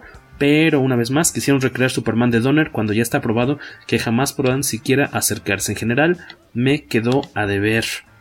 Eh, Wonder Woman Leonardo Guzmán Carlos dice cumple con su objetivo que es divertir pese a que dura dos horas y media en ningún momento es aburrida y tampoco falta el drama romántico. Buen balance y Pedro Pascal muy bien en su papel un tanto fársico pero bien mientras que Manelik Tavira dice sabía que algo estaba mal desde que vino Pales en Temisquira que estaba leyendo, ¿no? Que muchas escenas, las que son en, en el Medio Oriente y, y, o sea, mucho se grabó, se filmó también en España, ¿no? En, en ciertas zonas de España, todo lo que es eh, la zona del desierto y demás. Es que fíjate, ese es otro, otro ejemplo de por qué la película es tan larga. El hecho de hacer el viaje a Egipto no aporta nada a la trama. No. Lo van a perseguir a Egipto, llegan tarde, se cruzan con él en carretera, escena de persecución en carretera que sirve para poner otra, otra secuencia de acción, pero que no avanza nada la trama. Lo pudieron, pudieron haber tenido esa persecución en cualquier carretera en los Estados Unidos si el, el resultado hubiera sido el mismo, el hecho de llevarse a Egipto, la, la secuencia con el jeque al que intenta robarle su, su petróleo a, a, cambio de regresarle sus tierras ancestrales, pudo haber pasado sin, sin que Wonder Woman fuera allá, entonces no hubieras tenido el, el viaje en avión a, a Egipto, pero, pero es de las razones por las que digo que es un pastiche, porque tiene muchas cosas sueltas que sueltas a lo mejor no, no te hacen tanto ruido, pero cuando tratas de encontrar la congruencia de, del todo, es que te das cuenta de que no existe. A ti, Cacha, algo que quieras comentar sobre Cheetah. Pues lo que les dije, cre creo que lo invirtieron demasiado presupuesto en la escena post créditos que se les acabó para trabajar a Cheetah. Digo, al menos. que, que tal cual convertida ya en su eh, versión final que saldrá, serán unos 8 minutos, 10 minutos cuando mucho, ¿no? Yo creo. Sí, digamos, y para. Para este Lo que se ve. compensar la deficiencia, pues sí, la ves todo el tiempo moviéndose, bajo filtros como el agua. O que, que aparte, ajá, muy, exactamente, muy de lejos. eso es a lo que iba. Cas casualmente es una toma nocturna. Sí. Bueno, una escena nocturna, más bien. Sí, aparte creo, creo que disfruté más la actuación de Christian Wick cuando no, no, tenía los poderes de Cheetah. Creo que estaba mejor este cuando nada más tenía super fuerza como Wonder Woman. Ajá, cuando uh -huh. pelean en la Casa Blanca está padre. Eso sí me gustó. Sí. Sí, aparte ahí, ahí pudo terminar este la película porque técnicamente la los este los guardias de la Casa Blanca estaban bajo órdenes de Max Wheeler y nunca les dijo detengan esos tipos. Ellos se van así como Pedro por su casa y aparte ni que tampoco iban a poder hacer mucho porque estaban todo, estaban heridos los dos. Y en cambio nadie los detiene. Y aparte la, última orden que les dan a este a esos guardias es apoyen este que apoyaran a Bárbara de ella está con nosotros, no le hagan daño. Pudo, pudo haber dicho, pues arresten esos tipos y en vez de irse Las magos, magos de Lori estarían camino a Guantánamo en vez de, de perseguirlo. ¿Qué dice Lacho Quintero? Que la, el estudio en el que participó fue hace tres meses. Entonces yo me imagino que todavía estaba yo creo, ahí. Yo creo que la razón de en la, en la historia, en la película, de que vayan hasta con el, el, el, el, árabe que tiene el petróleo, es nada más para otro guiño, que es mencionar eh, Vial ya. Y ya. ¿Para mencionar qué, perdón? Vial ya. Es una nación de DC. Es una nación ficticia. Es una de las naciones ficticias de DC. ¿Y es donde transcurre esa escena? Uh -huh. Ajá. Es, es, las tierras ancestrales de Vialia que fueron de sus ancestros. Es lo que quiere que le regresen. Ah. Pero pudiste haber tenido esa escena y, y que después la persecución fuera ya en, en América. O sea, no, no, necesitabas que Wonder Woman fuera hasta allá a recogerla. Es como la escena de Batman en Hong Kong ac ac de, de Christopher Nolan, que también es. Para, vamos a ponerle 15 rellenos de. 15 minutos de relleno a la película en un viaje que no sirve para nada y no avanza la trama. Solo para descubrir que los niños de allá son sordos y ciegos. Ajá. No se dan y, cuenta de nada. Y, y, y, lentos en sus reacciones. Ajá, porque, porque... tienen hectáreas de llano, pero les gusta jugar sobre el pavimento. Es, esas cosas que no tienen sentido. Ajá, les gusta el peligro. Así, no, aquí no pasan carros casi. Sí, pero ahí se ve que viene así una fila como de 20 carros. Tanques. Es un espejismo. Ar armados. Seguro es un espejismo, exacto. Si sí alcanzamos a cruzar. José Carmona desde Canadá nos dice que si hay una tercera parte, ojalá que sea de Wonder Woman niña. Se ve que ella tiene mejores aventuras. a Rogelio Fortanel le recordó más a Chitara de Thundercats. Eh. Eh, así que, que, sí. que por cierto, no, no, le está yendo bien en críticas a Wonder Woman. Empezó alto y de pronto no. bajó, bajó, bajó, bajó, sí, bajó, bajó. Y, y a pesar de eso, como le está yendo bien en box office, tanto HBO Max como en donde se puede ver en cines, en automático el fin de semana, uh -huh. en plena caída de críticas, se aprobó la tercera parte. Tercera parte. Así. Que, que curiosamente, unos días antes, Patty Jenkins había dicho, Wonder Woman 3 está en pausa porque hay un par de cosas que quiero hacer antes. Y ya ahorita ya está confirmado. Entonces yo, yo asumo, yo, sí, ya está confirmado, pero no nos dieron sí. una fecha. Porque de entrada, en lo que ya está trabajando es en Rogue Squadron. Entonces yo creo que no veremos Wonder Woman 3 antes de 2023 por lo menos. Y, y, yo me imagino que la razón de que sea el anuncio así tan rápido, pues seguramente viene con otro, otro aumento de sueldo y probablemente la condición de, pero yo escojo a mis guionistas. Ojalá. Yo creo que también un, un problema, problema de la trama es que se alejaron por completo de los elementos mitológicos. Sí. Porque en, en, la primera tienes un villano muy claro, muy definido, el dios de la guerra. Si es una película sobre mitología, creo que no, no podías tener un, mejor villano. Entonces, allá funciona muy bien cómo hacen esta, esta noción de trasladar lo que representa el dios de la guerra en el presente, en medio de la Primera Guerra Mundial. Y todo el, trasfondo de las armas que utiliza Diana, la, educación que, que, recibió, toda la mitología que, que, rodea a las Amazonas. Y aquí, más allá de, de que la piedra tiene origen de un dios que jamás se, se, preocupa nadie por investigar de dónde salió o exactamente cómo funciona. Y la, mención a la amazona a la que sacrificaron para que las demás pudieran oír a encerrarse en Isla Paraíso. No hay nada más. Además, el, ponerle el nombre a, Asteria también creo que fue algo caprichoso y, que termina por no tener mucho sentido. Porque en la mitología clásica, Asteria sí es una amazona que aparece en las leyendas, pero es una de las amazonas que muere a manos de Heracles, cuando Heracles va a robar la, la guirnalda de, de, de, de, Hipólita para esclavizar a, a, las amazonas.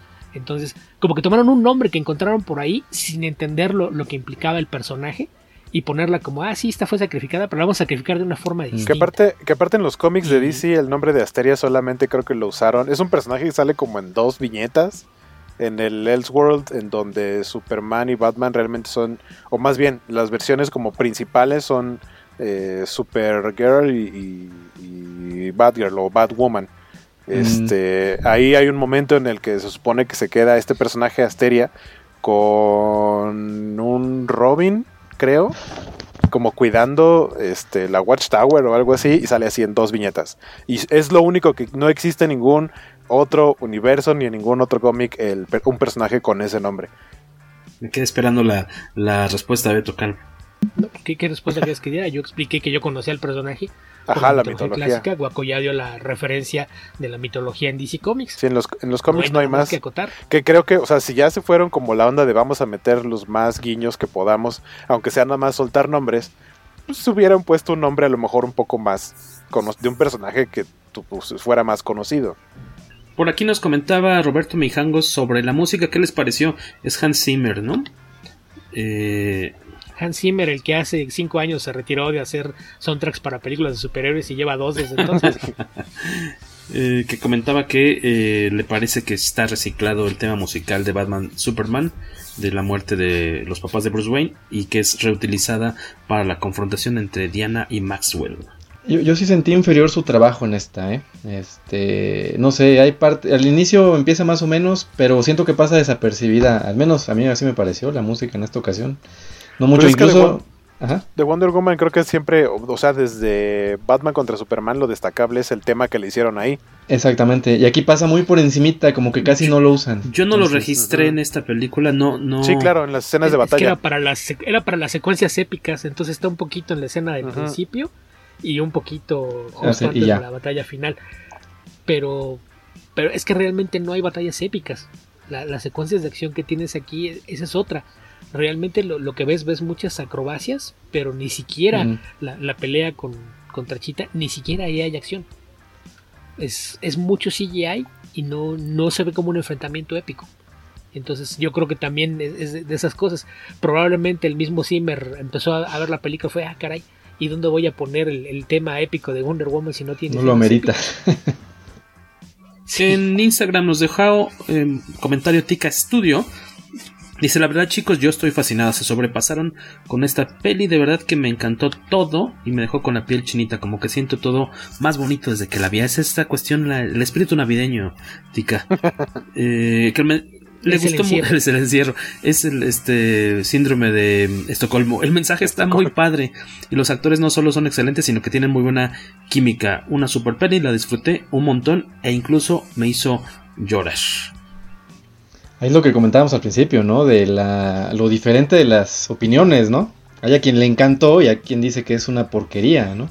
A mí, sí, por ejemplo, porquería a mí no se me hace. No, Sí, no, se me hace que es inferior a la primera, que está, creo que mucho mejor armadita. Yo, yo la veo más como oportunidad desperdiciada que como una porquería. Ándale, sí, sí, o sea, mm, también tal vez la, la- la cuestión es que la estuvimos esperando un Sí, año. el hype. Entonces ya era mucha la expectativa y suponías que iba a estar muy padre porque tuvieron 12 meses más, Más para, tiempo. para pulirle, que quedara más chida y dices, uy, en teoría debería haber sido mejor, debería haber sido el Spy- debería ser el Spider-Man 2 de Raimi y no, es para atrás, es el Spider-Man Tuvieron, 3. tuvieron 12 meses y focus groups, como nos mencionaban. focus groups. Y ni así. Fíjate que a mí, este, digo yo así muy rápidamente, yo la... Adelante. No, no, nada, que sea, que con toda. Alberto Palomo, sí. El nuevo poder de la Mujer Maravilla es hacer cosas invisibles. Yo de repente también cuando están en el jet, Sí. y ay, yo es que en mi, en mi casa hacían esto. Yo dije, ¿qué chingados está haciendo? ¿Y eso de dónde lo sacaron ahorita? De... Sinceramente a mí la explicación de, bueno, es que Zeus hizo un- esta magia Para volver invisible, para rodear de un escudo que vuelve invisible la isla de Temisquira. Dije, "Meh, tiene sentido. Es como de, "Meh, al menos no Pero es, mi mamá se no llamaba Marta. ahí. Diana no lo vio. ¿Pero qué dices? ¿Beto? Diana no lo vio. O, o sea, algo Ah. que yo vi cómo alguien hacía esto, te lo hubiera creído, pero algo que mis ancestras me dijeron que Ah, sí. Zeus hizo, es lo que voy a hacer. Ya lo hice una vez con una taza de café y nunca lo chistoso, encontré. pero- O sea, No, no, no está chistoso, es, es chiste burdo, es humor de pastelado. Sí, a mí es chiste me de eso. capulina. A mí sí me gustó. De Sí, capulina, Ojo, ojo, ojo. tal cual. Pero Y es 10 de los que ameritan un zape de viruta. ¿Dónde dejaste el avión, Capulina? Miguel, te interrumpí. Sí, no te preocupes. No, a lo que iba era eso precisamente, ¿no? El tema de, la, de las críticas, ¿no? De... Fíjate que yo cuando la vi, yo estaba en un intermedio porque disfruté algunas cosas, se me hizo entretenida. Ya después platicando con algunos colegas y amigos, creo que lo que lo que me hizo que yo la viera un poquito mejor de lo que en realidad era, es que la última película que había visto de DC había sido la de Birds of Prey, entonces esta yo sí la sentí como un paso más. Pero aún así. Sí, no, definitivamente. Entonces, tienes partes entretenidas. Sí, pero- Birds of Prey Birds of Prey tiene mejor guion y personajes mejor construidos. Sí, a mí sí me gustó Birds of No Prey sé también. si es un No, a mí paso no, hacia a mí yo la adelante. odié. Mira, si, si, si trata de poner las calificaciones, yo Wonder Woman le tengo en un 8.5. Es bueno. Birds of Prey en un 7.5. Y esta alcanza el Ajá. 6 de panzazo. Ok. Interesante. Yo, por ejemplo, Wonder Woman, esta me gustaría verla. mm, supongo que ya nunca la veremos en pantalla grande. A menos que Warner se decida que digas dentro de mes, mes y medio, digan, pues va a estar una corta temporada en cines, tal vez, y depende cómo esté el semáforo, tal vez sí me gustaría verla en pantalla grande. O si tuviera un amigo que se llamara Miguel Cueto y tuviera coche y nos llevara al autocinema, sí me gustaría verla en pantalla grande. La podría ver de nueva cuenta en Cuevana, este, o en alguna plataforma. Este, sí podría verla de nuevo. Eh, no, no me pareció así deleznable, lo, pero sí se me hizo triste que, Yo, que no yo- haya yo la vería lo que otra vez, pero la adelantaría algunas partes. Mira, yo, yo preferiría descargarla para poder jugar con la velocidad. Esto lo puedo ver al 110%, esto lo puedo ver al 115, esto sí amerita que lo vea a velocidad normal, y, y así tal vez tendría una duración más cercana a la que debió Oye, tener. Cacha, Pedro Pascal, ¿qué te pareció, Cacha? No, se me hace un buen personaje. Creo que él, sí tiene un poquito más de trasfondo, porque incluso él dice que no, al principio no quería ser malo, sino que simplemente fue como hundiéndose más un poco más en la red de mentiras. Y este, con tal de, de tener éxito, se quedó aguantando ahí, hundiéndose este, cada, cada vez más, aunque vi- viendo que el negocio no está funcionando. Era como estar en una relación tóxica. Quieres quedarte ahí porque crees que vale, vale todo lo que ya invertiste en eso. Pero, pero aún así, Yo, aún así este, o sea, el tipo al final sí se corrompió, pero creo que fue más por culpa de la, de la piedra. sí, No, toda- sí, la, la piedra le destruye la vida a mucha gente. es sí, la, la piedra es el, el fin de muchas personas. Sí, Yo, yo tengo, yo creo que yo tengo un problema con, con el personaje de Pedro Pascal. O sea, la interpretación me parece buena. Pero de pronto como que sus motivaciones brincan. Porque en el guion le, pusieron ahí un niño del cual, o sea, su hijo, que nunca te dicen eh, qué onda con su mamá. O sea, nada más entiendes que están separados y que él lo tiene que cuidar como los fines de semana o algo así. Eh, porque te dan a entender que sí lo quiere, pero o sea, al principio no es su motivación, su motivación es salir de problemas, pero de pronto es como querer darle ejemplo al niño y al final el niño es lo que termina siendo su motivo para no convertirse de verdad prácticamente en el diablo. Pero, o sea, Es, es el ancla con su ajá, humanidad. más allá de que va brincando en qué tanto quiere a su hijo, que eso está medio raro, este, mi problema es el, el chavito que eligieron para hacer al hijo, porque Digo, su- supongo que si hubiera por ahí una foto de su mamá entenderíamos por qué no se parecen. Eh, y la otra es que siento que el chavito, o sea, lo, lo comenté en mi, en mi Twitter, creo que era mi única como queja, queja bien. Es que siento que es como que agarraron al chavito y dijeron, tú vas a ser este personaje así de, pero papá, yo no quiero ser actor. Porque la verdad es que el chavito no actúa nada. Y parece como, siento que cuando incluso Pedro Pascal así lo está abrazando, ay hijo, es que no sé qué, el chavito parece como que está volteando a la cámara así como, o fuera de, fuera de cuadro, como de, ya van a cortar, así de qué hora es el almuerzo. ¿Se te hizo de plano tan malo el chavito? A mí me cayó bien el chavito. No, a mí Se me me- se me pareció hizo súper, tierno. eh, o sea, como que no, no, no le daba eh, emoción a su papel. Sí, totalmente de acuerdo con O sea, lo sentía como, como, ¿au? Yo totalmente de acuerdo contigo. Yo supuse, Sí. supuse que es el hijo de algún productor o algo así, porque por, Ajá. no, me explico de otra forma ya terminado ahí. Es que no tiene carisma, la verdad. Ajá. No, y- pero ni, ni- como dice Guaco, no se le ve ni Ujú, ganas. exacto. Y, y si lo comparas con, con la niña que interpreta a Exacto, Diana de, joven, pues ni al caso. O, o sea, ni siquiera hace pucheros cuando manifiesta decepción con su padre. O, o sea, entiendo que no es fácil encontrar un niño que sea buen actor, pero esperarías que al, menos hiciera un, esfuerzo, supliera con entusiasmo la, la falta de capacidad. Y no, así sí tal cual fue de, pues es que estoy castigado y me dijeron que tengo que darme en el set y hacer Pero también que donde queda el director, ¿no? ¿Cómo lo, lo motivas a que dé más? O sea, ah, no, sí, lo hiciste bien, gracias. Ajá, unas galletas, aunque sea, no sé. Es que volvemos a lo mismo. El, el, guion, el guion no ofrece material para nada. Entonces, y Patty Jenkins estaba tratando de hacer que los personajes principales tuvieran algo que hacer para mantener la, la historia medianamente interesante, como para estar cuidando nimiedades como hacer que el niño actúe si los niños usualmente no actúan. Robert Meijangos, menuda rachita se llevó Warner Bros. este año, primero con las aves de presa, luego con Tenet y ahora esto. Tampoco por aquí les gustó mucho la forma, la técnica de, de para volar de Wonder Woman haciendo remolinos con el lazo de la verdad y colgándose de los relámpagos como Spider-Man. Pero que después se supone que ella entiende, o sea, también se me hace muy como de, de, onda romántica, como de telenovela de Televisa, la idea de, o sea, como que empieza a sentir el impulso, como que no requiere de más impulso para mantenerse a flote en el aire, y recuerda las palabras de Steve de solamente tienes que dejarte llevar por las corrientes. Ah, pues si igual y si hago eso, pues va, órale, ¡pum! Ya puedo volar. Me gustaron las, o sea, visualmente creo que se ve muy padre como vuela, pero... Ah, ajá. Sí, más que volar yo diría que cae con estilo. Porque... salta, sal, salta mira, largo mira, si lo como comparamos Hulk. con la Mira, si lo comparas con la gracia manifestada por Halle Berry cuando flotaba como Storm, esto sí es un avance kilométrico. Sí. A, a, a, Halle Berry se le veía el pánico de saber que estaba colgada de un cable y jamás lo pudo ocultar. Entonces, ya a, aquí el hecho de, de, que una modelo pueda tener la gracilidad para hacerlo de una forma agradable. La escena del avance. tanque, cuando está la persecución y que el tanque se voltea y ella sale como catapultada y cae así paradita, oh, horroroso eso. Sí me la imaginé así colgada y, y súper digital todo y sí, nunca, nunca, siempre que saltó, voló, me pareció horroroso. Del, más allá del uso de, de cables o, o, lo que sea digital, los movimientos todo el tiempo se sienten forzados, no, no son naturales te digo, en, en la secuencia de, de entrada en, en, Temesquira, las, las piruetas y la forma en la que caen no, no tiene el más mínimo sentido. No, no, no, no te da la impresión de que sea un cuerpo en movimiento lo que estás viendo.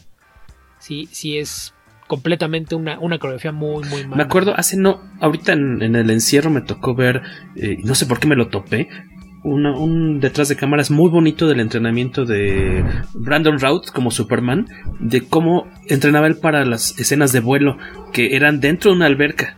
Era uh -huh. eh, y con capa, creo que incluso así, así normal, sin ropa, con truza, vamos, y luego con uniforme, creo, para que sintiera como eh, había muy una bien. resistencia y este desplazamiento sí, muy bonito, muy bonito, muy interesante. Y aquí no tengo la menor idea que le hicieron a Gadot, si es que obviamente tuvo algún tipo de capacitación, pero de plano, pues esperamos que dentro de tres o cuatro años que veamos la, la tercera parte, pues le haya, haya, tomado unos tallercitos más ahí de, de expresión corporal. No, lo, lo, importante es que lleven un guionista que sepa lo que está haciendo. Con eso.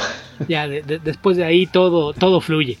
Pero si no tienes un buen guion, tienes un problema, porque vas a tener que disfrazarlo con algo y el carisma y presencia física de Gal Gadot oculta muchas cosas, pero no lo suficiente. Sí, sí digo, digo que sí sí la siente todo el tiempo como si estuviera en un sketch de, de Saturday Night Live y, y está como siento que no interactúa con el personaje que tiene enfrente, está, sino está al tanto de la cuarta pared. Está al tanto de la gente que lo está viendo.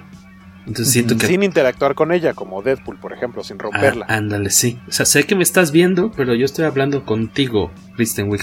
Eh, Josué Carmona, perdón. Es que eso es parte también de lo que está mal construido. Porque, eh, eh, por ejemplo, en el caso de Diana, mencioné que la, todo el tiempo la visten como si fuera Brooke Shields.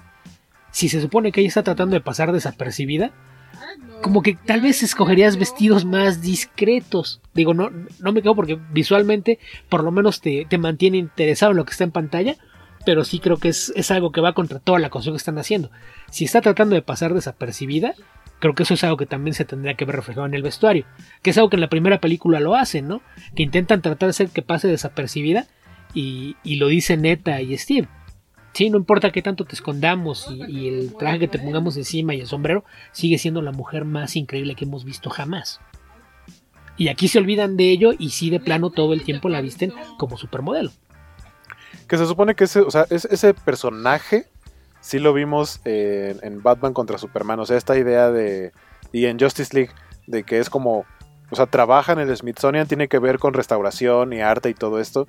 Pero todo el tiempo se le ve como una diva más que como una sí, trabajadora. Y todo, sí. Ajá. Exactamente. Sí, es cierto.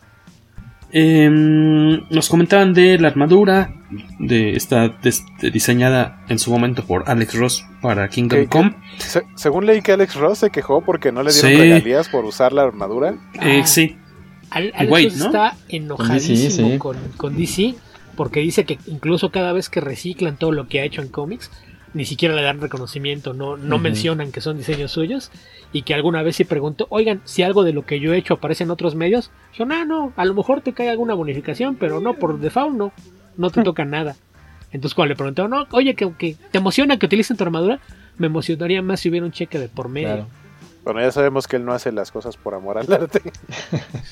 Ay, ¿alguna vez lo? Estaba leyendo que tardaron un... O sea, ya, ya viendo la película, lo poquito que aparece esa armadura me gustó. Yo me había quejado de que la sentía como armadura de Zambódromo.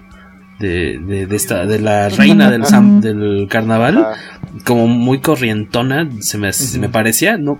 y ya lo poquito que luce, los cinco minutos antes de que le den en la madre la armadura, creo que está bastante padre. Estaba leyendo que se tardaron un año desde que el, el diseño primero que tendrían sería seguramente muy parecido al Alex Ross, que empezaron a modificarlo hasta que tal cual llegó el momento en el que se utiliza eh, un año de desarrollo y no sé cuántas ahí en la ficha técnica de Warner viene de cuántas plumas está compuesta y hay como 3 4 modelos distintos con las alas abiertas cerradas y, y hay como veintitantos este uniformes completos tuvieron que hacer para los stunts de de Gal Gadot y demás también como desaprovechado al igual que la apariencia final de, de Cheetah que Totalmente. yo creo que Cheetah sale 8 minutos y la armadura 2 y medio. Eh, a lo mejor irnos yendo ya por, por comentarios finales. A lo mejor si quieren comentar lo que... Para cerrar con una nota bonita, primero empecemos con lo que... A lo mejor con las dos o las tres cosas que menos les gustaron a cada uno. ¿Cómo ves, Cacha? ¿Te arrancas tú? Digo, lo que menos me gustó fue digamos, fueron los quinkles de jugaban fútbol. Eso nunca lo entendí. los, Ajá, digo, los de la cascarita. Sí, eh, digo, el mal, el mal CGI que, que este, usaron con Chita. Como que usaron todo el presupuesto en escenas que no venían al caso, como las escenas de vuelo de, de Diana, que se tardaron mucho en eso.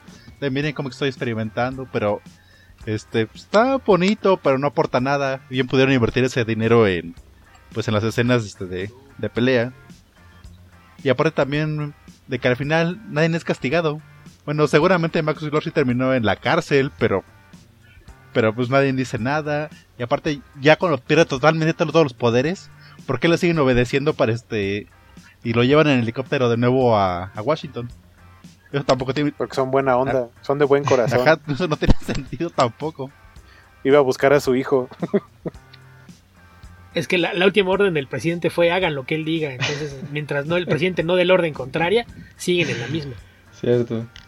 Esas dirías que son tus tres cosas que ajá, de plano de, no ajá, te. De que no tiene un, un, buen este sentido de cierre. Porque sí, como dicen, bueno, esto, esta loca aventura se dio en los 80 y nos vemos 30 años después para conocer a Superman y a Batman. Y ya. Esa escena que dices de los niños en el fútbol, ahí también que llega ella. ¿De dónde chingados se cuelga en primera? Porque los, los salva columpiándose, ¿no? Pues son la técnica de Spider-Man de, de Raimi, que igual redes de donde cae, del cielo, de una nube.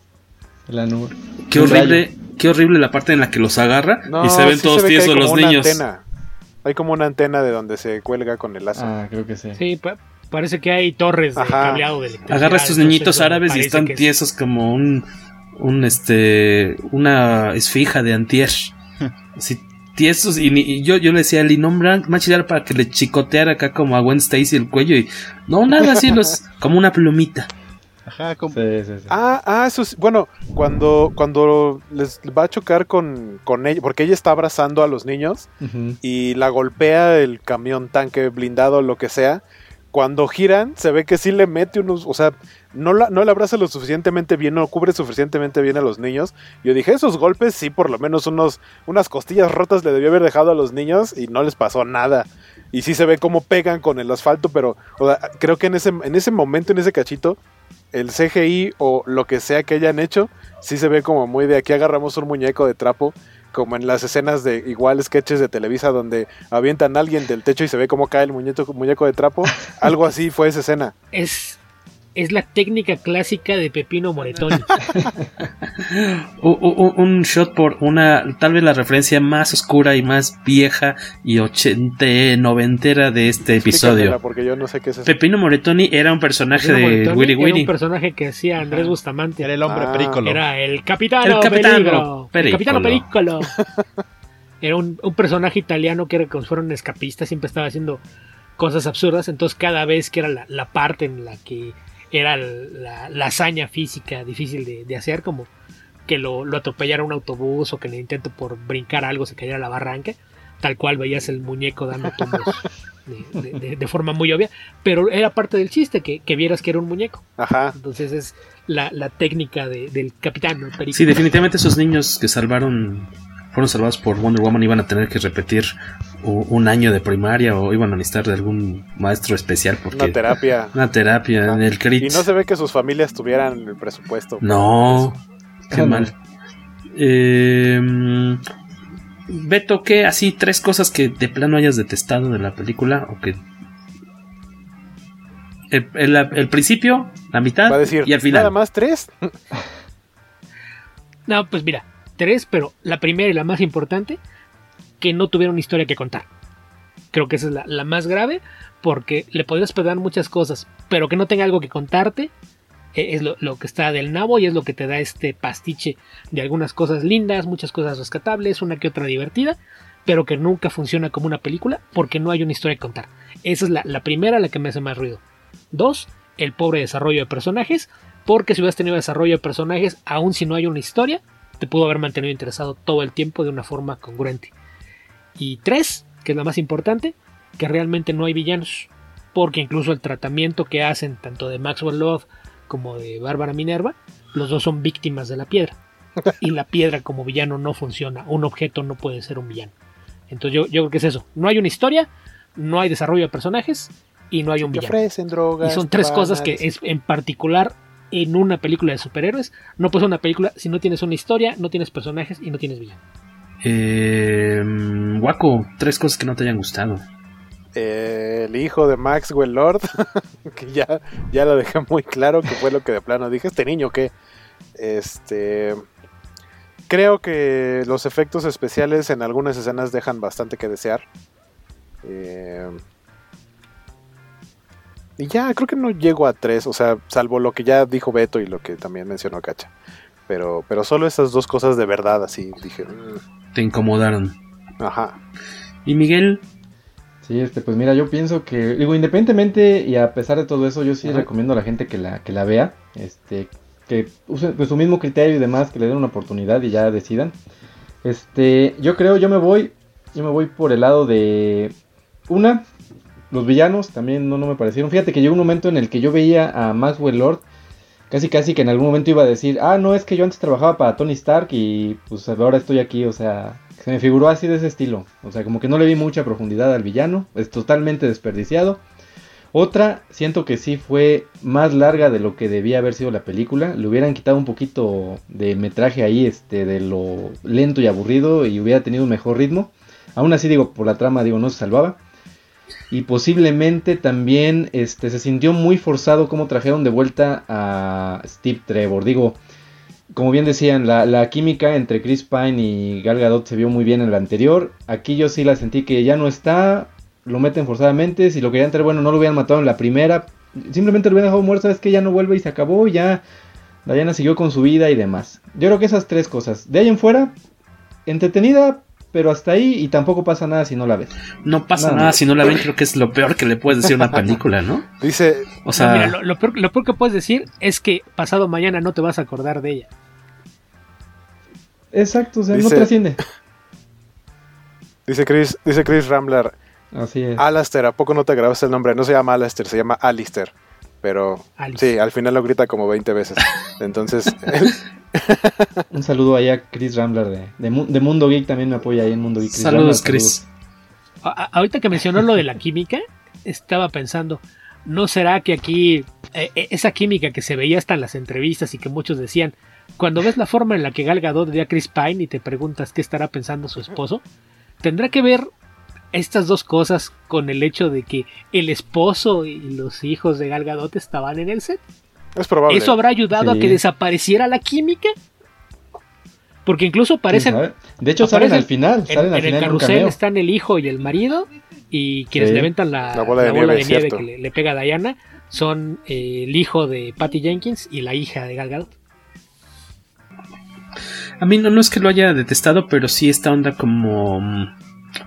Lo que ya había mencionado, esta onda como mágica, inexplicable de... Lo, lo mencionó, yo decía de... de, me enamoré de... La me- magia me- no necesita explicación. Jorge. me enamoré de maniquí. Sí, pero se me hizo como muy Lo hizo un gr- hechicero. gratuito, exacto.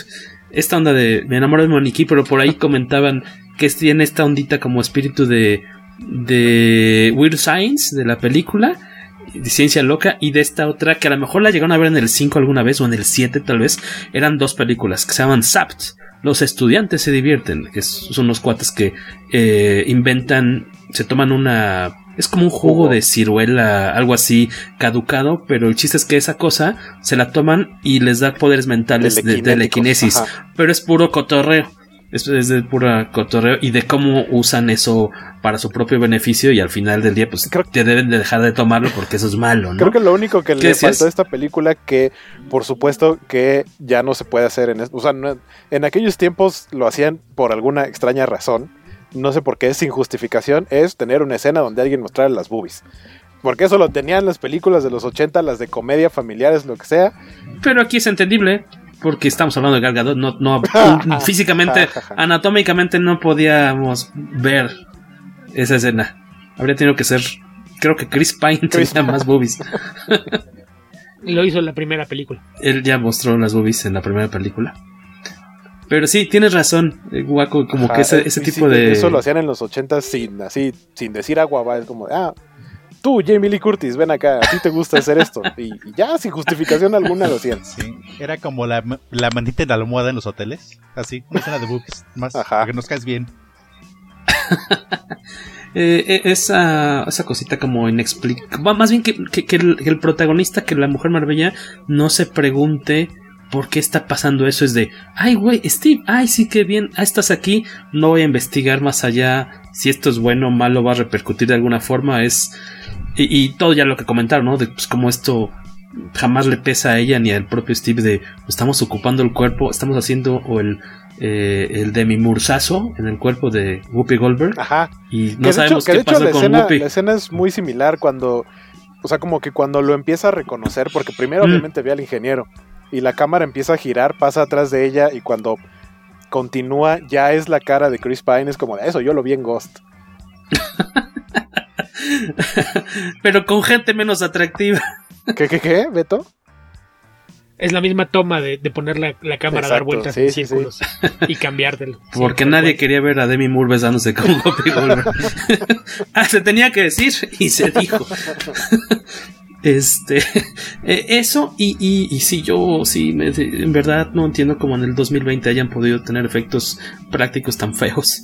Y, y lo y, y esto que decía Cacha de pues, dos pesitos más ahí en el apartado de efectos visuales. Ajá, hubieran hecho una película, me se hubieran decepcionó. condensado mejor el, el guion para una película de dos horas y entonces esa media hora que tuviste de más para repartir en efectos especiales y demás cosas, lo hubieras mejor invertido en algo, a lo mejor más condensado, pero mejor hecho. Y sabes qué, tal vez mm, creo que no necesitábamos que la Mujer Maravilla volara. Creo que está de más. O sea, no le suma nada en la película, porque en verdad ni lo usa. O sea, lo descubre ¿Qué? al final y Que, que yo te me voy también por lo por la cuestión de la armadura, porque la armadura, si no me equivoco, la usa cuando ya tiene de regreso sus poderes. O sea, Sí. yo le vería sentido a que se pusiera la armadura Cuando cuando, no tenía En sus poderes. de. sí, tienes razón. O sea, en ese sentido, Sí, sí, sí. creo que le invirtieron mucho a la armadura, pero igual a lo mejor nada más fue como un- la justificación fue un guiño a que en los cómics en algún momento ha utilizado una armadura similar. Pero si a fin de cuentas no se la das en el momento en el que la pudo haber necesitado, ¿para qué la pones? Ah, que la tiene en su casa aparte, ¿verdad? ¿O dónde la tiene guardada? Sí, Sí, la en tiene casa, envuelta. en la sala de monitores. envuelta en tela. Que es cuando menciona la, la leyenda de, de esta amazona Asteria, que básicamente es como. O sea, se quedó ahí como en 300, ¿no? Cuidando así de los espadazos. Y aparte nunca dicen, o sea, nunca dicen que encontraron su cuerpo, nada más dicen que un día encontraron la armadura. Lo que da pie Fueron a la buscarla y solo encontraron la armadura. ¿Qué qué? ¿Qué dijiste?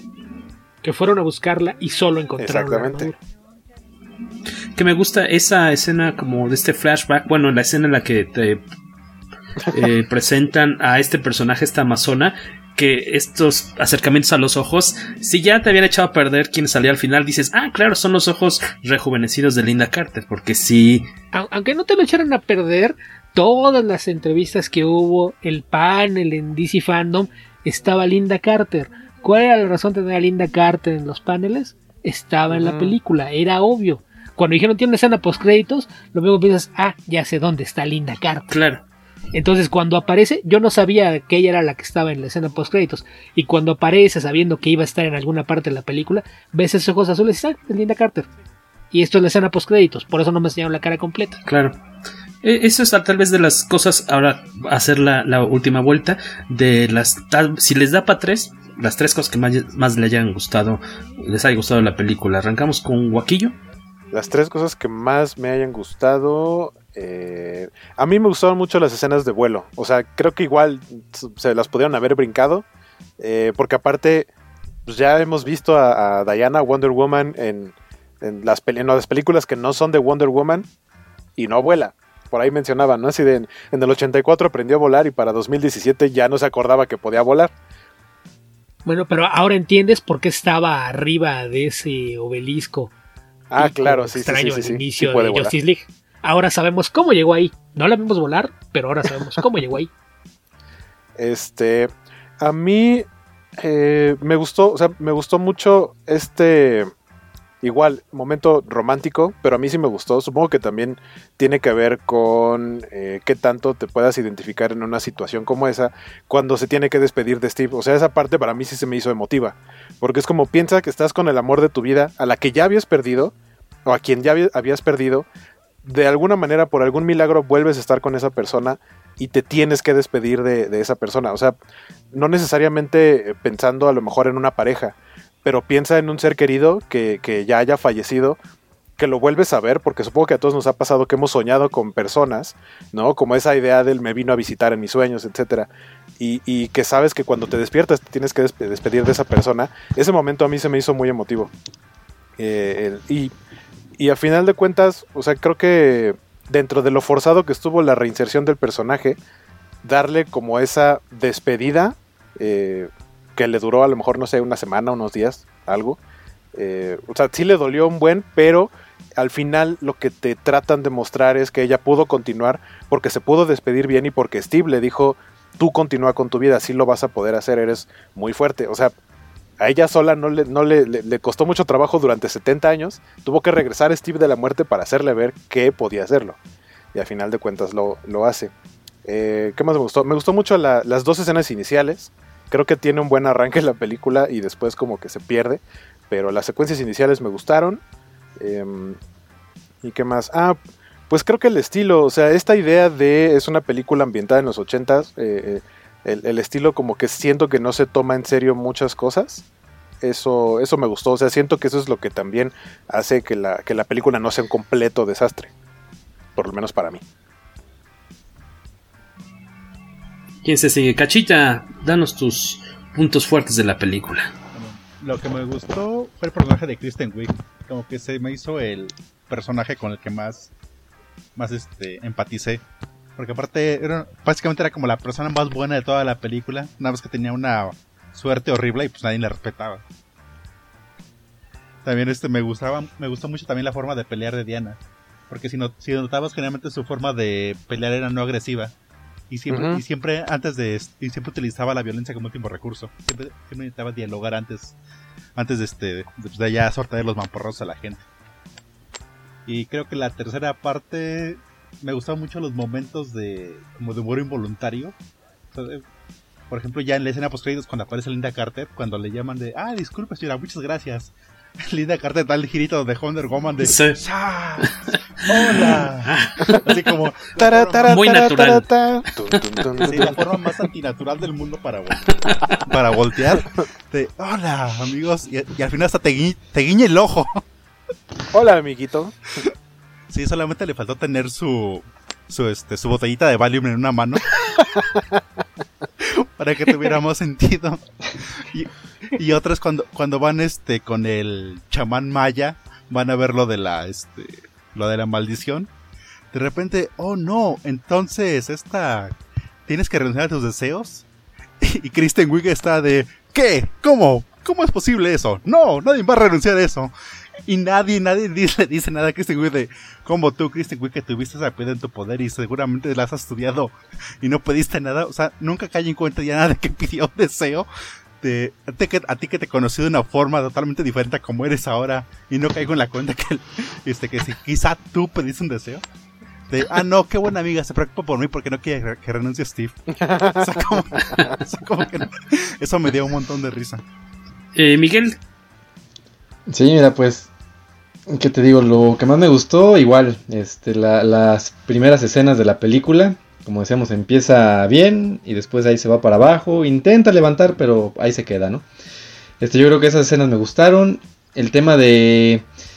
Eh, fíjate, no sé si influye el hecho de que este año pues yo, a mí me encanta ir al cine, me encanta el cine y yo de plano sí ya quería ver algo, ya me urgía ver algo, entonces ya cuando salió Wonder Woman, pues ya lo que venga es bueno, ¿no? Entonces, a mí se me hizo entretenida, este, definitivamente es yo creo que la menos, la película menos, ¿cómo se puede decir? No, ah. menos buena de las de DC, podríamos decirlo así, ¿no? Tampoco creo que sea tan mala como te decía. Este, algunas partes de Wonder Woman, de verla ya en acción, con el traje así más, más brillante, reluciente, como que eso, eso es algo que me gustó, ese toque un poquito más colorido, ¿no? Este, un poco menos oscuro es que lo que vimos, por ejemplo, en Batman v Superman. Exactamente, como ese filtro Snyder, como que aquí lo, ya lo quitan completamente y se ve un poquito más colorido. Eso me gusta, me gusta porque siento que sí brilla. Wonder Woman es un personaje que puede brillar de esa manera. Este, ¿qué más? La acción sí con sus efectos deficientes y demás, pero incluso la escena a lo mejor ni siquiera tiene mucho sentido, pero ya después del tramo tan largo que te aventaste, este ya como que de repente un poquito de acción como que empiezas a entretenerte un poco más. Nada más, digamos que eso fue lo que a mí me gustó, entretenida hasta ahí. Nada más. Yo creo que sí fue por ahí Falta Beto, ¿verdad? Sí. Ok, tres cosas positivas. Esto va a ser difícil. pero a ver, no, no, no me encantó que fueran dos, pero me gustan mucho por separado las dos secuencias de entrada tienen todo lo, que le podías pedir como entrada a una película de acción y aventura. Eh, en especial la primera, que, ya mencioné, que me parece que hace un gran trabajo presentando el tema de la película de una forma interesante y entretenida, que es algo que no siempre logran las películas de acción. Entonces, me gustó mucho, pero también probablemente fue lo que me hizo tener esperanzas elevadas para el resto de la película. No me encanta que hayan tenido dos escenas similares así, pero, pero me gustó eso. Eh, me gustó toda la, en la secuencia del centro comercial, por ejemplo, la aparición de, la niñita con la que tiene la, interacción mientras está mm. atrapando a, los niños. Que por ahí veía mucha gente que dice que es una referencia a Star Blossom, esta niña afroamericana que tiene poderes que hemos visto ya en, un par de historias, creación de, Gay Simón y Colin Doran. Que no estoy tan seguro de que sea una alusión, porque de haberlo sido, entonces también que hay responsabilidad que cuando dan los agradecimientos no mencionan a ninguna de estas dos creadoras. Entonces, si, si la intención era hacer un guiño justamente Star Blossom, creo que hubiera sido buena idea que pusieran también a las creadoras del personaje en los agradecimientos.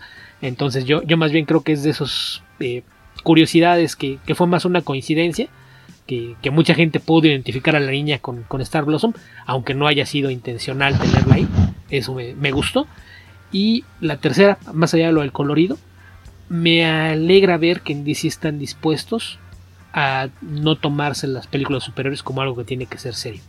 Que entiendan que es entretenimiento familiar y que no, no tiene que tener estos tintes épicos o sombríos todo el tiempo, que puede ser algo bastante más ligero y funcionar. Eh, lamentablemente no, no le dieron al, tono, pero me, gusta que haya esa disposición a hacer algo de un tinte mucho más ligero. Ojalá que la próxima vez cuiden mejor el, contenido de la historia y la duración. Porque entiendo que una película a la que le metieron una mayor complejidad dramática o secuencias épicas tenga esa duración, pero una película tan ligera y que además es muy delgada en trama dure eso, sí me parece una exageración, pero me agrada ver que al menos hay la disposición a, a romper un poquito el esquema de, lo que era el Snyder verso que, que tanto daño le hizo al universo DC en pantalla y que pues a, fin de cuentas es lo, que provocó que, se vaya, vaya, a tomar esta, esta decisión de mejor tener películas por separado y que la gente no se preocupe por si son parte de la misma continuidad o no. A mí lo que más disfruté yo creo que es el, el humor bobo de la película el personaje Chris Pine, aunque él mismo no, no está consciente o no, no, se pregunta mucho por qué estoy aquí, eh, él me, me, parece que también tiene muchísimo carisma. Eh, les decía, esta cuestión del humor y, y, relacionado con lo que dice Beto, el que sea una película como mucho más familiar, eh, se me hace mucho más como incluso la trama como más orientada a los niños eh, niños, niñes, ajá, más, inocente. Eh, eso me gustó porque digo, ah, está, está mucho más simplona la trama. Creo que está menos chida la película que la 1, pero se me hace como algo que podías ver con los chiquitos de la casa y que van a aprender algo, tal vez esta cuestión de, de no todo te va a llegar de gratis, a lo mejor con, con suerte algunas cosas se te atraviesan el camino, pero tienes que chingarle, tienes que trabajar, tienes que levantarte a estudiar, después a trabajar para que las cosas que quieres te lleguen, pero por tu trabajo. Por, por ese lado me gustó mucho el, el mensaje de, del de la verdad, la, mentira y del trabajo contra el, simplemente esperar a que te caigan las cosas del cielo. Eso sí lo, disfruté bastante y agradezco mucho el, tener una película, como decía Miguel, colorida. ¿No? Después de ya ver a estos eh, Supermanes y Batmans como ocres, no sé, que, eh, con ese, ese filtro horroroso de, Snyder, eh, el ver a Wonder Woman con mucho más luminosa y, todos estos escenarios con, todo ese colorido de los 80, ¿no? Es medio estrambótico. Eso lo, disfruté bastante, aunque sí, siento que sí es un poco larga. La película sí volvería a verla. Este, a lo mejor ya, este, para tratar de encontrar otros detallitos, pero eh, yo le pondría un, un, 8, un 8, yo creo. Un, un 7, 5, 8 como calificación final. tres estrellitas de cinco. Barco. Tú le pusiste seis. seis con. Bueno. Por eso te estoy diciendo barco. Prefiero. Y mira que yo le puse seis. Nada más porque al, final me dejó un poquito como con la misma sensación de Amazing Spider-Man 2.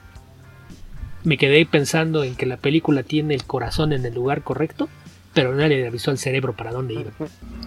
Eh, vamos, no, no, no la considero en mi caso sí, Birds of Prey, acaso lo único que me gustó en su momento fueron las coreografías de acción, creo que eran muy atractivas y ya, pero no, sí, creo que me, gustó un poquito más esta.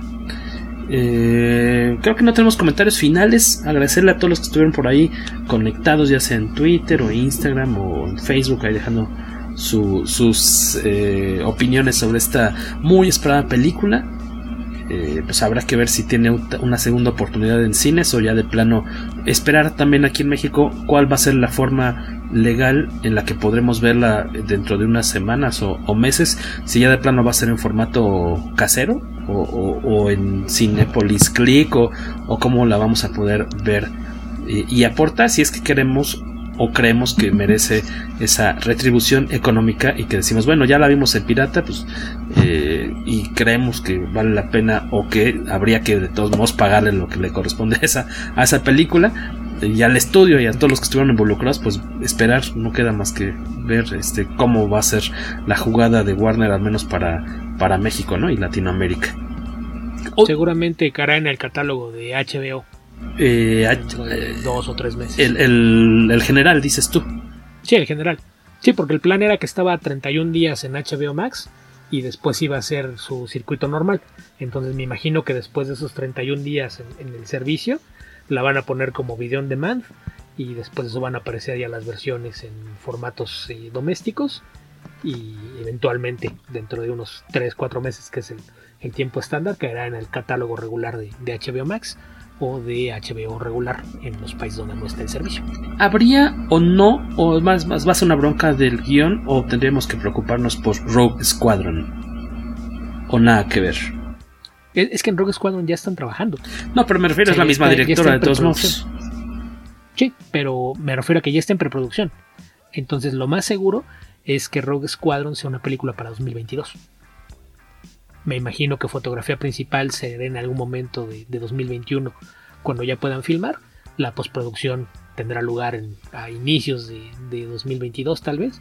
Y en algún momento de ese año veremos Rogue Squadron en, en cines. Ah, no, no, yo no decía como... Una vez que pase eso, ya, ya será que, que empiece a trabajar en Wonder Woman 3. No, pero yo no me refería como al destino final de la película en pantalla, sino a fin de cuentas a la misma directora que es quien autoriza o no también al, a, el, la versión final del guion junto con ejecutivos o productores y demás. Eh, ¿Creen que haya de qué preocuparse con Rock Squadron o, o será cosa de darle una segunda pues, oportunidad? Pues, yo no creo, porque ahí, ahí no la van a dejar como que tan libre. O sea, ahí Disney es muy. hace esto. Es tu apuesta. ¿Tú crees que va a estar más ahí. controlada ahí? No, no, no sé qué tanto, porque es, es. En Disney son más modulares. Y algo que me queda claro después de ver los anuncios es que en Lucasfilm les dijeron: fíjate en el modelo que están usando en Marvel Studios, queremos que apliques el mismo. Entonces yo me imagino que va a haber ciertos lineamientos a los que se tiene que ceñir y dentro de esos lineamientos sí va a haber espacio para que exista una voz autoral, que es lo que han hecho en Marvel Studios y les ha funcionado muy bien. Entonces el hecho de, cómo presentaron los spin-offs de, de, Mandalorian y, y, el que estén buscando a algunos directores interesados en las cosas con Star Wars, me deja la impresión de, de que a Kathleen Kennedy le dijeron, sí, bueno, esto, esto siempre genera dinero, pero creemos que puede funcionar mejor si tomas el modelo de cómo están trabajando en, en Marvel Studios y lo aplicas a, acá. Entonces, yo creo que sí va a haber algunos lineamientos claros de qué puedes y qué no puedes hacer, pero con libertad para trabajar dentro de esos confines. Y me parece que es, es bueno.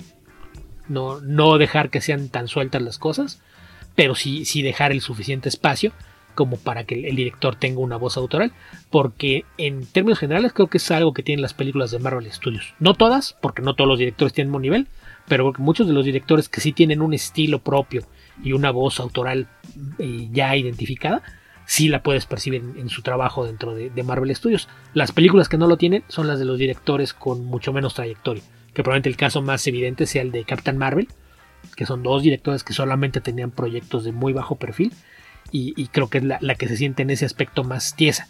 Pero por ejemplo, ve las películas de James Gunn y te queda claro que es una película de James Gunn funcionando dentro de los confines de, de, de la estructura ya establecida en, en, Marvel Studios. Entonces yo me imagino que a eso es a lo que va a atender Lucasfilm, a tratar de tener una estructura similar, de tenemos reglas sobre qué puedes hacer y qué no puedes hacer, pero cada quien dentro de ese espacio tiene libertad para trabajar. Entonces desde ese punto de vista yo creo que todos estamos más emocionados por lo que sea que esté haciendo Taika Waititi que por cualquier otra cosa, pero, pero sí yo, yo creo que, que a Rogue One le, debe ir bien, porque también a veces no, no se trata de que el estudio te, te, estorbe o no, pero ya sabemos que en el caso de Warner, generalmente Warner cuando interfiere es para mal. Y en el caso de, de Disney, en particular Marvel, todas las intervenciones han sido para bien, al menos hasta ahora. Entonces, mientras no fallen, confía en que saben lo que están haciendo. Como bien dice Rulo Becerril, ya es hora de irnos a dormir porque dice, mañana hay que empezar temprano a limpiar los romeritos. ¿Para qué? ¿Para Muchas gracias. A la basura o qué? Yo no soy fan, pero Bora respeta, Bora respeta. Por, por, acá hubo la semana pasada ya. Me, me, me, tocó nada más probarlos así para que no digan que les hice el feo. Pero sí, yo, yo también soy de la idea de que no hay por qué desperdiciar un buen mole. Exactamente. Agradecerle a todos los que nos han estado escuchando, no solo hoy, sino a lo largo del año, en verdad. Por, gracias por sus plays, por sus compartidos. Nos gustaría que aparte de darnos play, le pusieran más retweets y más compartidos, desgraciados. No, no está de mal, les toma dos segundos más hacerlo, no sean gachos para que. ¿De qué te ríes, escuchen las dos cosas, Jorge, Exactamente, Cacha. Tú nos escuchas todas las semanas y tuvimos que traer el programa para que al menos lo, le, lo escuches o sepamos que lo estás compartiendo de alguna forma, eso esperamos. Bueno, yo religiosamente les comentaba algo en, en, el podcast. sí, claro. Eso sí, eso no, sí. En el podcast no, generalmente lo que hacías era burlarte Ajá, de Jorge burlarte de mí, sociales. básicamente. Bueno, pero lo hacía en redes sociales donde pocos pocos me siguen, en cambio tú lo hacías frente a todo el, todos los que escuchan el podcast.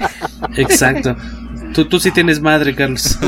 uno, uno que tiene el valor de hacer las cosas de frente y me critican por ello en dónde quedaron esos valores. Gracias a nuestros queridos podescuchas por eh, prestarse a escuchar estas payasadas cada semana. Este episodio será el primero de eh, 2021, ya que un poquito más de fans hayan podido ver Wonder Woman. Esperamos que haya sido de su agrado. Le agradecemos también a Miguel Cueto, colaborador de comicase.net y cabeza de Mundo Geek, por haber estado con nosotros. Eh, ya estamos platicando con él ahí también un, un, fichaje para que pueda estar con nosotros más seguido, ¿no? Un, un par de veces, un, par de veces claro, al, al, mes. A Cacha, que también se, se unió al podcast con mi casa la semana pasada a Guaquito que anda junto con Beto eh, echándonos la mano en este proyecto del podcast con mi casa desde sus, en toda su segunda temporada, digamos, esta eh, que iniciamos hace un par de años, más o menos.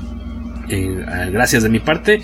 Pues despidámonos, señores. Carlos. Mi parte también te manda este, saludos. Tu parte, tu, de parte, ton, salud, una cachetada.